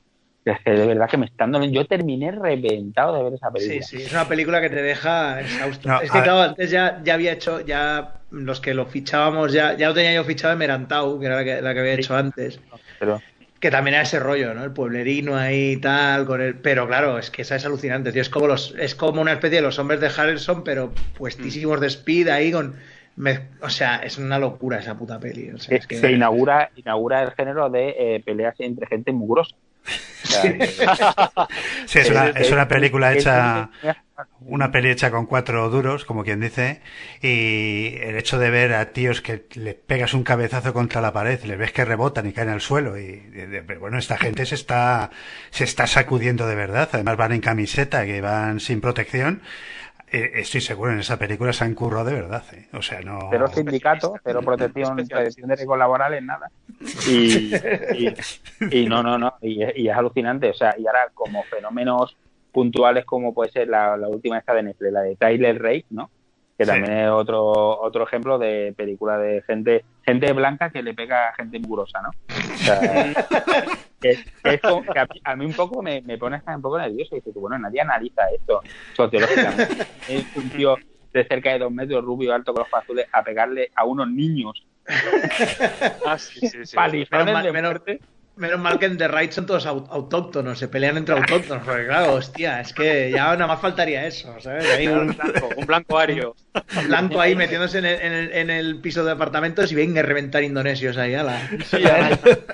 Los Goonies del infierno, ¿no? O sea, yo estaba viendo esa película que no puede ser una ensalada más grande de cliché, ¿no? O sea, desde el, el, ese pedazo de recuerdo de niño en la playa eh, mientras te tomas pastillas y bebes alcohol, ¿no? Porque te duele la rodilla y porque te... solo, solo, solo, faltaba, solo le supera el, el, cliché de haber estado en la guerra, pero ese viene justo después. ese viene a continuación. lo dejan para la segunda parte, que si os fijáis en ese final, que, del que todo el mundo habla, ¿le ven la piscina? ¿No le ven la piscina? ¿Qué pasa aquí? Eh, bueno, está claro que va a haber una segunda parte, claro. Una presentación, tiene un vídeo de eh, final de Tyler Rake explicado o sea, ¿cómo tiene que ser en las cabezas ya del confinamiento que no llegan a, calcular bien el, final de Tyler de, de, franquicia? O sea, el Chris Edward este está diciendo, venga, por favor, eh, yo he firmado por más de una, cuando lo que de verdad mola es el papel del indio. O sea, no sé si habéis visto la, peli, supongo que la habéis visto todos, ¿no? no, aún no, aún no, pero bueno, he oído hablar de ella ya. Hasta... El, el, indio, el indio Melenas. El indio Melenas, que es el hombre que lo hace todo igual que el otro, pero de verdad, o sea, como cansado, como diciendo, oye, que, matar, matar a gente y pegar tiros fatiga, ¿no? Entonces lo hace mucho mejor que Chris Edward, que es como una especie de máquina de matar de videojuegos, o sea, es, alucinante. Os recomiendo que la veáis porque mm, podéis verla mientras hacéis cualquier otra cosa. A mí, me, a mí me ha parecido un tanto, ya lo dije en el programa anterior, un, un tanto monótona, pero bueno, es una, es una película muy bien hecha, se han gastado la pasta, es de los hermanos rusos y, Está aquí Hemor esto. Manolo, la disteis cera en el podcast, la, la disteis fuerte, ¿eh? Sí, porque, porque es monótona, porque tú lo ves, ves, por ejemplo, la de, por lo menos la de John Wick, se toman la molestia de, de ser, intentar ser originales en cada, en cada pelea. Aquí más allá de, pues hacer de, de estos falsos, eh, falsas escenas eh, larguísimas, pues ves poca cosa más. Es, es un sí, poco, como es... ejercicio, como ejercicio estilístico, podemos decir que, que, que, que, puede ser incluso hasta meritorio. Ese plano secuencia también, sí. ¿no? Pero, pero, ya tenemos.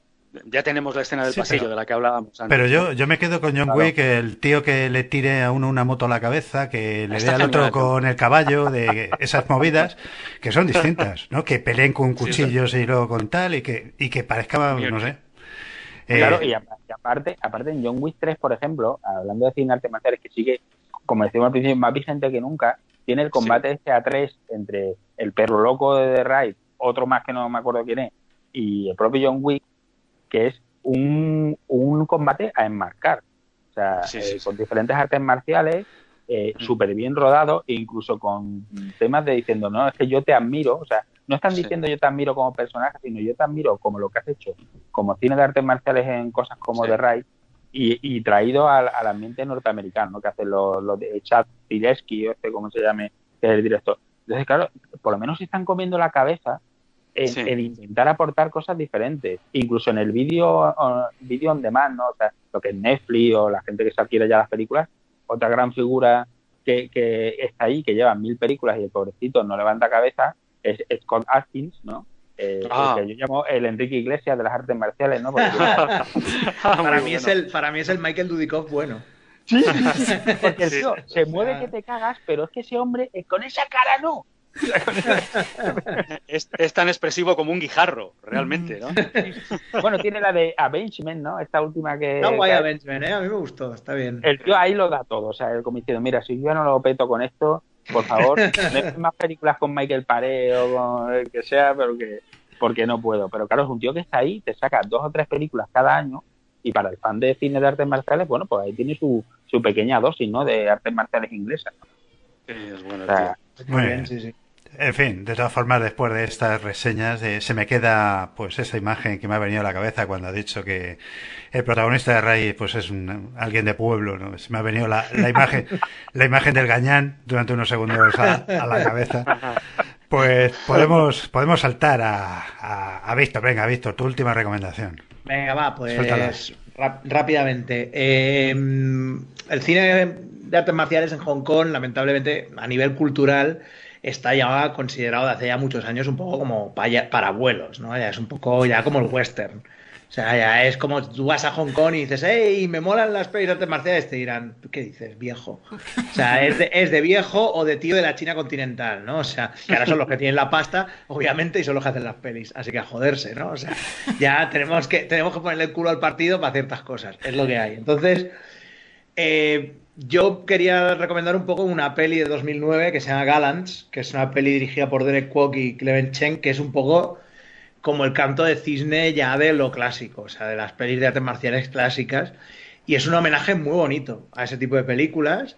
Y es que es hasta, no sé, hasta de lagrimilla la película. O sea, es que es muy bonita. Es, es una película que tiene un protagonista joven y tal, unos protagonistas jóvenes, pero no importan, porque los, lo que mola son los yayos, que salen en la peli, los abuelos.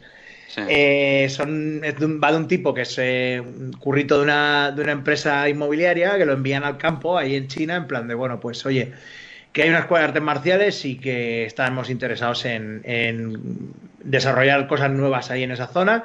Y los de la escuela, estas son unos abuelos, ves allí, mira qué coño está pasando porque esto no puede ser, qué tal. Entonces llega el tipo allí y se encuentra con que el maestro de la escuela, que es el cómico este y músico de Hong Kong, Teddy Robin, que era este, eh, así como achaparrado, pequeñito, un poco enano, pues lleva en coma un porrón de años. O sea, un coma porque un luchador muy chungo de otra escuela le dio un tal hostia que se quedó en coma. Entonces tiene a los dos, a los dos eh, estudiantes que le quedaban, que era uno que tiene la pierna de acero y el otro la cabeza de hierro, ¿no? bueno, el rollo este típico de, del kung fu clásico, que son ya, pues ya pintan canas, ya tienen ya sus buenos sesenta y pico años, que son eh, Chen Kuan Tai, uno de los clásicos de la, de la Shaw Brothers, que era como un poco el, el, Charles Bronson de la, de la Shaw Brothers, y luego un tío así duro, con pinta chunga, pero aquí es un abuelete, y, y Bruce Leung, uno de los, de los clones de, de, Bruce Lee, de los que tuvo al menos más fortuna después en, en otras cosas, que aquí Bruce Leung o sea, se come la puta peli entera él. O sea, es, es una maravilla solo verlo como se, mueve, se movía ese señor todavía con esa edad. Y bueno, pues estos dos tíos pues son unos matados que están ahí todo el día manteniendo la, la, escuela, el maestro está en coma y dice, bueno, ya se despertará en algún momento, tal, ¿no? Y dice, bueno, a ver, esto no, no tiene razón de ser. Entonces el, el tipo que lo dejó en coma es Michael Chan, que es otro de los clásicos del cine de, Hong Kong, los villanos, bueno, primero héroe, pero luego villano, porque a medida que iba perdiendo pelos iba haciendo más malo en las películas, aparte con esa pinta que tiene de, de, las, de ser de las tríadas, que lo era, son todos los tatuajes estos y tal, pues ya da mal rollo. Entonces, pues Michael Chan tiene una cadena de, de gimnasio súper moderna de la hostia, de artes marciales, y quiere ese puto gimnasio. ¿Por qué? Entonces, si es una mierda que es un gimnasio en el campo, lo quiere porque era del maestro este y se lo va a quedar, ¿no? Entonces el chaval este se queda con ellos ahí evaluando la situación y pum, un día va y se despierta el tío del coma. Y claro, o sea, está como chalado, se piensa todavía que son jóvenes, sus, sus estudiantes, tal, ¿no? Está muy bien, la película es muy divertida y ves ahí unos, y además muy emotiva, ¿no? Ves esa, esa figura como del maestro y de los discípulos, pero ya que los ves en y dices, pero si esta gente está ya fuera de la realidad, o sea, no se enteran de nada, están ya ellos todos abuelos. Sale también Lomen, otro de los clásicos de la, de la Brothers, también uno de los mazas clásicos. Aquí haciendo de señor de cuñado con, con, la riñonera y tal, ¿no? O sea, está muy bien, es muy guay a nivel estético, mola mucho. Tiene ese rollo como de, del campo, como muy cutre, pero muy, muy divertida. Y los. Y oye, se, des, se desviven bastante, ¿eh? los, los, dos actores principales de artes marciales, aunque ya tienen ya una edad, las coreografías están cojonudas. Y bueno, básicamente es la típica trama de, de, el maestro quiere la escuela esta, nosotros no, se la, no le vamos a permitir que la consiga. El otro que estaba en coma, que re, se reencuentra con un antiguo amor suyo que le ha esperado todo el coma. Luego le ponían un pato glaseado colgado en la habitación para que oliera el pato. Y se despertara. Y se despertara. Y el, y el pato es un puto fósil ya, lleva 30 años ahí el pato colgado, está más tieso que la mojama está muy, muy divertida la película y es muy emotiva, de hecho, y es muy... Además los flashbacks son como de... O sea, lo están hablando y cuando están hablando, sí, apareció este luchador y reventó al maestro, tal, son como animados los, los flashbacks y parecen, pues eso, como escenas de gusia locas que se inventan los yayos estos en plan de... Sí, bueno, en el pasado, vamos, todo el mundo tiraba truenos por los puños, ¿no? En realidad son unos jubilados que los pobres nos aguantan los peos. Y Bruce Leung está ahí ya con la pierna, con una rodilla medio rota. Bueno, está muy, muy bien la película de 2009 y es una peli que, que pegó ahí un poquito. Ya eh, eh, Stephen Chow con, con, Confusión, acá, bueno, Confusión acá, Kung Fu Hustler ya un poquito, hizo, recuperó a muchos actores y actrices clásicos de, de esa época y hubo como un repunte así de ponerlos de secundarios en películas con gente más joven y Galán es un poco pues eso, una de las últimas películas de ese tipo y es como sí ya ya lo sabemos que son cosas de abuelos, pero bueno, vamos a hacer aquí hacer como es como un gran hurra, un canto de cisne que bueno, que a ver, que Ip Man levantó las cosas, ¿eh? con, con Donnie sí. Yen, Ip Man funcionó muy bien. Y seguimos con Ip Man, todavía está en la sopa, pero es una cosa que ya se ha quedado más para el mercado de China que es quien consume todas estas cosas, que no ya el de Hong Kong que está pues a sus comedias o a sus revueltas sociales en general fuera del cine. O sea, sí, ¿sabes? Sí, Quiero decir que ya no tienen, ya es otro rollo, ¿no? Uh -huh. Y es un, no sé, es un buen, es un buen divertimento y, y eso, eso, pues un, poco un cierre de una época muy en concreto de, de todo este mundo de las artes marciales. Uh -huh. bueno. Muy bien, vamos, nota. Muy bien, pues un poco para acabar y, por, y, y, ya que si no la nombro, pues eh, a lo mejor va a ser la película pospuesta de la que no se va a hablar. eh, Operación Dragón, eh, una, ah. una, película que es totalmente mítica. Eh, bueno, se, se, va a quedar fuera del programa. Yo quería hablar también de, de esta Ritman de Dorian Jane, que me parece que es un auténtico crack. A mí me encantan las películas estas. Pero bueno, esta Operación Dragón es, eh, como digo, una película que hay que traer, aunque solo sea para hablar de sacar también el programa Bolo You, que me parece increíble Que, todavía no haya salido. Y, bueno, una, película que fue un, el mega éxito de, Bruce Lee, la película que popularizó, la película que es de artes marciales para todo el mundo que dentro de que, como os he dicho antes, a mí me gusta más Furia Oriental, pero yo reconozco que esta película estaba a la altura de producciones de eh, tipo James Bond y que la y que lo hacía muy bien. En ese campo funciona perfectamente. Tenemos además ese universo icónico que es la que es la isla, ¿no? Aquí de de Wan, ¿no? De Han. De Han. Sí, la isla de Han la isla de Han, que, que, que, yo creo que para los artistas, los que les gusten las artes marciales o las hayan practicado o simplemente les gusten este tipo de películas, ese es uno de los territorios míticos más reconocibles de, de este tipo de, de este género, ¿no? es un mm. poco como pues, pues, pues, el Hogwarts de Harry Potter y en fin ese ese ese, ese, ese lugar mítico donde todos querríamos haber ido alguna vez y no sé, una película en la que Bruce Lee pues eh, luce como nunca, eh, pelea fenomenal, sale pues eh, como diría Pablo el Blanco que, que parece que, que, que, le meten ahí a la altura de los demás y no tiene ni puñetera idea, como era John Saxon. hombre, John Saxon pobre, John Saxon, hombre. Mira que se esforzó pero, ahí el pobre. Pero... Los hijos del tigre, ¿no? al final, ¿no? Sí, el negro, estaba allí, Jim Kelly. Sí, Jim Kelly, además, eh, que, estaba genial y no sé, pues una, una película muy, muy entrañable, muy buena y que, no sé, de alguna manera es una pena que fuese la última película bien hecha de Bruce Lee, ¿no? Pero bueno, es una, una maravilla, ¿no? ¿Vosotros qué, qué sentís cuando os enfrentáis a esta peli? Pues mira, despedirse con un clásico no está, no está nada mal. Pues Esta peli es, es grande, de, principio a fin, con escenas, eh, la del subterráneo burlando a los hombres de Han. Eh, la escapada me parece algo que, que, en el cine de acción no se ha conseguido, se ha conseguido muy, muy pocas veces.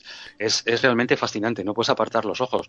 Obliga, tiene el, cliché de las películas de Bond y obliga a, las películas de Bond a reinventarse, que tiene que rodar el hombre de la pistola de oro, ¿no? Tailandia con artes marciales porque ve que, se le escapa se le escapa el carro, que, algo está evolucionando y, él se está quedando obsoleto. Le ha pasado lo mismo ahora, yo creo, con, el caso Bourne que ha obligado también a cambiar la, saga de Bond, ¿no? Por lo menos la manera de concebir la acción. Que, es, más real, más, mm. más veraz. Una película, por cierto, la saga Bourne, que está muy bien coreografiada las artes marciales, que son muy, mm. son muy reales, eh, bastante meritorias. Y volviendo a Operación Dragón, pues eso, eh, la cúspide, ¿no? Algo, algo fascinante, por lo menos para mí. Es que es como una, diría que es como una supernova cultural, o sea, es como que coger un montón de cosas y ahí explota y se genera todo un universo con cosas terribles como la, la, Bruce Exploitation, pero luego también cosas maravillosas como los TVOs de la Marvel de los 70, los hijos, las, los hijos del Sanchi, eh, Puño de Hierro, Los Hijos del Tigre, todo este rollo, o sea, se genera todo ese caldo cultivo que explota luego y, es alucinante, o sea, todavía seguimos con eso, o sea, realmente es todavía hay gente que vuelve a ese rollo, vuelve a que las artes marciales es eso, la isla de Han, el tío con el afro, la música funky. Eh, el, torneo, el torneo extremo. torneo, claro, los Chinos claro, los chinos malvados con una mano artificial. Joder, es que es, es que es eh, realmente, o sea, es que es una película que es eso, es una genera, es un generador cultural brutal, o sea, que jamás habrá. Bueno, es una de esas pelis que son es un punto de inflexión. A partir de ahí es que todo es diferente, ya está. Es, un, clásico, Star Wars un clásico. Claro, es como eso, como Matrix también, para lo bueno y para lo malo, lo mismo, o sea hay un punto y a partir de este punto ya no vuelve a ser, ya nada vuelve a ser igual. O sea, hay que adaptarse a esto que ha pasado. Y entonces, pues es lo que es lo que pasó con, con Operación Dragón. Aparte que es, que es una peli que, que, bueno, que ya te digo que aunque la sexta 3 lo intentó hacernos odiar, yo la sigo, yo la sigo queriendo mucho. es que es un huevo que no la veo, pero. ha cogido la antorcha, ¿eh? Del TV te la mete sí, sí. fuerte cada dos la conferencia episcopal y su, y su western y sus artes marciales. Como están ahí. Las pelis de romanos, hijos de puta, vamos a ver lo que nos gusta, ¿eh? Así que, luego te solo falta, Solo falta Tinto Brass, que lo harán. Claro, claro, pero es que eso no lo pones, ¿ves? Claro, claro, no, no, marca no la lo pones, ¿eh? Marca la X en tu declaración, ¿no? Marca la X y pondremos pelis de Tinto Brass, asegurado, ¿no? Pondremos, pondremos alguna, va, venga. No, no van a poner, no van a poner ninguna, hombre, que ya sabes cómo son. Pero, pero sí, sí, hombre, que, que lo más sexy que han puesto es la, la actriz esta de, de los la que salía en los Diez Mandamientos, no me acuerdo cómo se llamaba. Esta que estaba. Deborah Kerr, eso, esa que estaba tan buena. Pues eso, ya está, no es lo máximo que vas a ver de, de chicha en 3DTV. Pero, pero sí que, sí que, hombre, que es una, es una pasada de película y, y joder, yo es que hasta la primera vez que la vi, la vi en una copia de mierda de estas de la de estos VHS de la Warner Bros. que se cargaban el, el, pa- el- Sí, se cargaban el cinemascope y lo metían en paneo ahí. de- que claro, que ves a Bruce que va corriendo y va a pegar una patada y dice, ¿dónde vas? Si se sale del, se sale del plano. Pero no es que salón. sea eso, es que claro, es demasiado rápido Bruce para, para el pan scan, ¿sabes? O sea, para, para el paneo y tal. Entonces, perdón, como en la Guerra de Galaxias, ¿no? Cuando, cuando Luke hablaba con Han y tenías que mover a Han, ¿no? Pues es, es, es terrible, es terrible. Pero aún así, viéndola en esa copia de putísima mierda, me, me encantó la película. Y luego ya, obviamente, cuando me la compré en DVD y vi los colores que tenía y todo, lo flipé, pero vamos, o sea, muchísimo. Yo la pillé en un reestreno, la vi en pantalla grande. Y, joder, me parece que es un, un peliculón, un peliculón. Aquí en España me parece muy horrible el doblaje que le ponen a Bruce Lee, que no es el- le cambian al de Furia, Furia Oriental, ¿no? Pero, pero no sé, eh, es una película que eh, lo tiene todo para ser una película popular, una película comercial, pero por otro lado, pues eh, un icono cultural, que es lo que se ha, se ha, se ha convertido, ¿no? Esa llegada de todos los luchadores a la isla y, en fin, todos Mm. los preparativos del combate. Ver ahí a Bruce Lee hinchándose, joder, es que es la leche. Es- tiene, Es una tiene maravilla. todo. Ver a Samo cuando estaba delgado, eso también existió, Sí, pasó. qué joven. Samo, Samo estaba delgado y con, y con pelazo, ¿eh? O sea, increíble. Sí, sí, sí. En fin, y a John Saxon. Sí. Lo del pelazo de John Saxon ya es más discutible, pero bueno, porque ya, si os acordáis, ya empecé ahí el Mestre ya estaba ahí la pista de aterrizaje ya. Joder, y en pues. Operación Dragón lleva ahí un pelucón, ¿eh? Hombre, claro, a ver, Sí, sí, es sí. que, ¿para qué? Que claro, ¿cómo te vas a comparar con los otros dos que tienen pelazo? Bruce tenía pelo casco y, y Jim Kelly, vamos, o sea, Pelo árbol. tenía ahí un mundo en su cabeza, o sea, maravilloso. Sí, Sí. Muy bien, pues hemos llegado un poco al final del programa y, en fin, hay muchas películas y más adelante, pues, eh, vemos la oportunidad. Lo mismo, pues, hacemos una, una segunda Sí. parte si al resto del equipo le, le apetece y le gusta y, y, Genial. Y quiere seguir, pues, dándole a este, a este tema que la verdad es que es drogadura. Y antes de irnos, pues hombre, recordar que, bueno, que tiene, podéis adquirir el libro de, pues, del ser VCR, que es una maravilla, eh, páginas desde el Averno. Espero que, pues que no sea vago y que ha- haya aprovechado estos días para empezar a preparar su siguiente libro. Bueno, estoy leyendo libros que no tengan nada que ver con hacer un ensayo, de pero por, por la salud mental. Así que, no, está, soy, ya, bueno, me parece que ya lo comenté la última vez que estuve aquí. Pero me ha costado ¿eh? pon- ponerme a leer con toda la situación, tío. Yo decía, bueno, pues va, unos días de descansito y tal. Pero claro, abres un libro, ¡ay, una pandemia mundial, no puedo seguir leyendo. Y entonces, pues como que te da ahí un poco el parraque. Pero sí, hombre, ya está en la cabeza. Ya en la cabeza hay eh, sucesores de páginas de Averno que ya más adelante ya los, los conoceréis, ya veremos cuándo. Pero bueno, Genial. así que. También tenemos, eh, Pablo también tiene un libro que está, que está eh, ahí a punto, a punto de salir, ¿no, Pablo? El, el libro de la, de la Canon. Eh, ¿Se Sí, puede Canon, adquirir sí. ya? Sí, sí, sí, sí, está en preventa desde antes de un poquito antes del confinamiento. Lo podéis coger en la página web de Apple Hit Team Creaciones, que es eh, la editorial que, que se encarga de, de publicar el libro. Y, nada, y además con en preventa, sin gastos de envío, con regalitos y con cosas. Y es la historia novelada de, de, la, de la ya legendaria e infame Canon Group, ¿no? Lleno de datos de interés, anécdotas y, y la verdad es que no es porque yo sea el autor, pero me ha quedado un libro muy, muy simpático. Muy bien, hombre. Es- Enhorabuena. Eso habrá que habrá que eh, pillarlo y una vez que lo tengamos, eh, pues tendrás que venir aquí a presentarlo. Es obligatorio. ya sabes. Por supuesto. Y bueno, y, también recomendar pues el canal de YouTube de, de Leo Vicen, que ahí pues veréis pues eh, eh, cosas muy curiosas, eh, arte, viajes, eh, historia, todo lo que queráis y desde el punto de vista de Leo Vicen, que es lo que, lo que lo hace especial. Así que, chicos, si tenéis algo más que decir, os voy a dejar con. Este es el momento, y si no, pues eh, os voy a dejar con un gran éxito eh, de los años 70 de, con el Kung Fu Fighting, ¿no? Yo soy Ah, qué bueno. yo estoy yo estoy eh, absolutamente en contra y me parece pues ya- sabemos en la, en la época narcisista que, que vivimos, ¿no? En las redes sociales a veces hay que sacar paridas para llamar un poco la atención, ¿no? Esa de la apropiación cultural. Yo creo que cuando algo se expande, eh, pues si se Claro, mimetiza es que- con otras culturas, es precisamente no, no es para, para destruirlo, sino todo lo contrario, ¿no? Se ha adaptado a, a pues a distintas culturas, distintos puntos de vista, distintas personas, distintas épocas y van perviviendo, ¿no? Y para mí es que esto sea una de las canciones que, que fueron las precursoras de la música disco, me parece todo un honor para el Kung Fu y para la música disco, ¿no? Sé qué sí, la verdad es que sí. Pese a su racismo, es encantador. La canción es, maravillosa. Sí. Es maravillosa. Maravillosa. Pues ahí tenéis a Carl Douglas, el Kung Fu Fighting y bueno, chicos, nos seguimos oyendo y hasta la próxima. Gracias a todos. Adiós. Un abrazo muy fuerte. Nos vemos pronto. Adiós.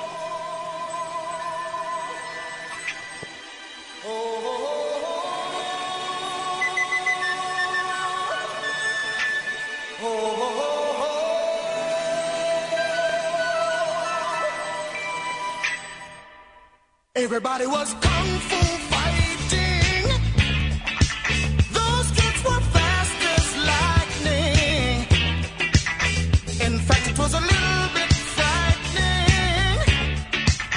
but they're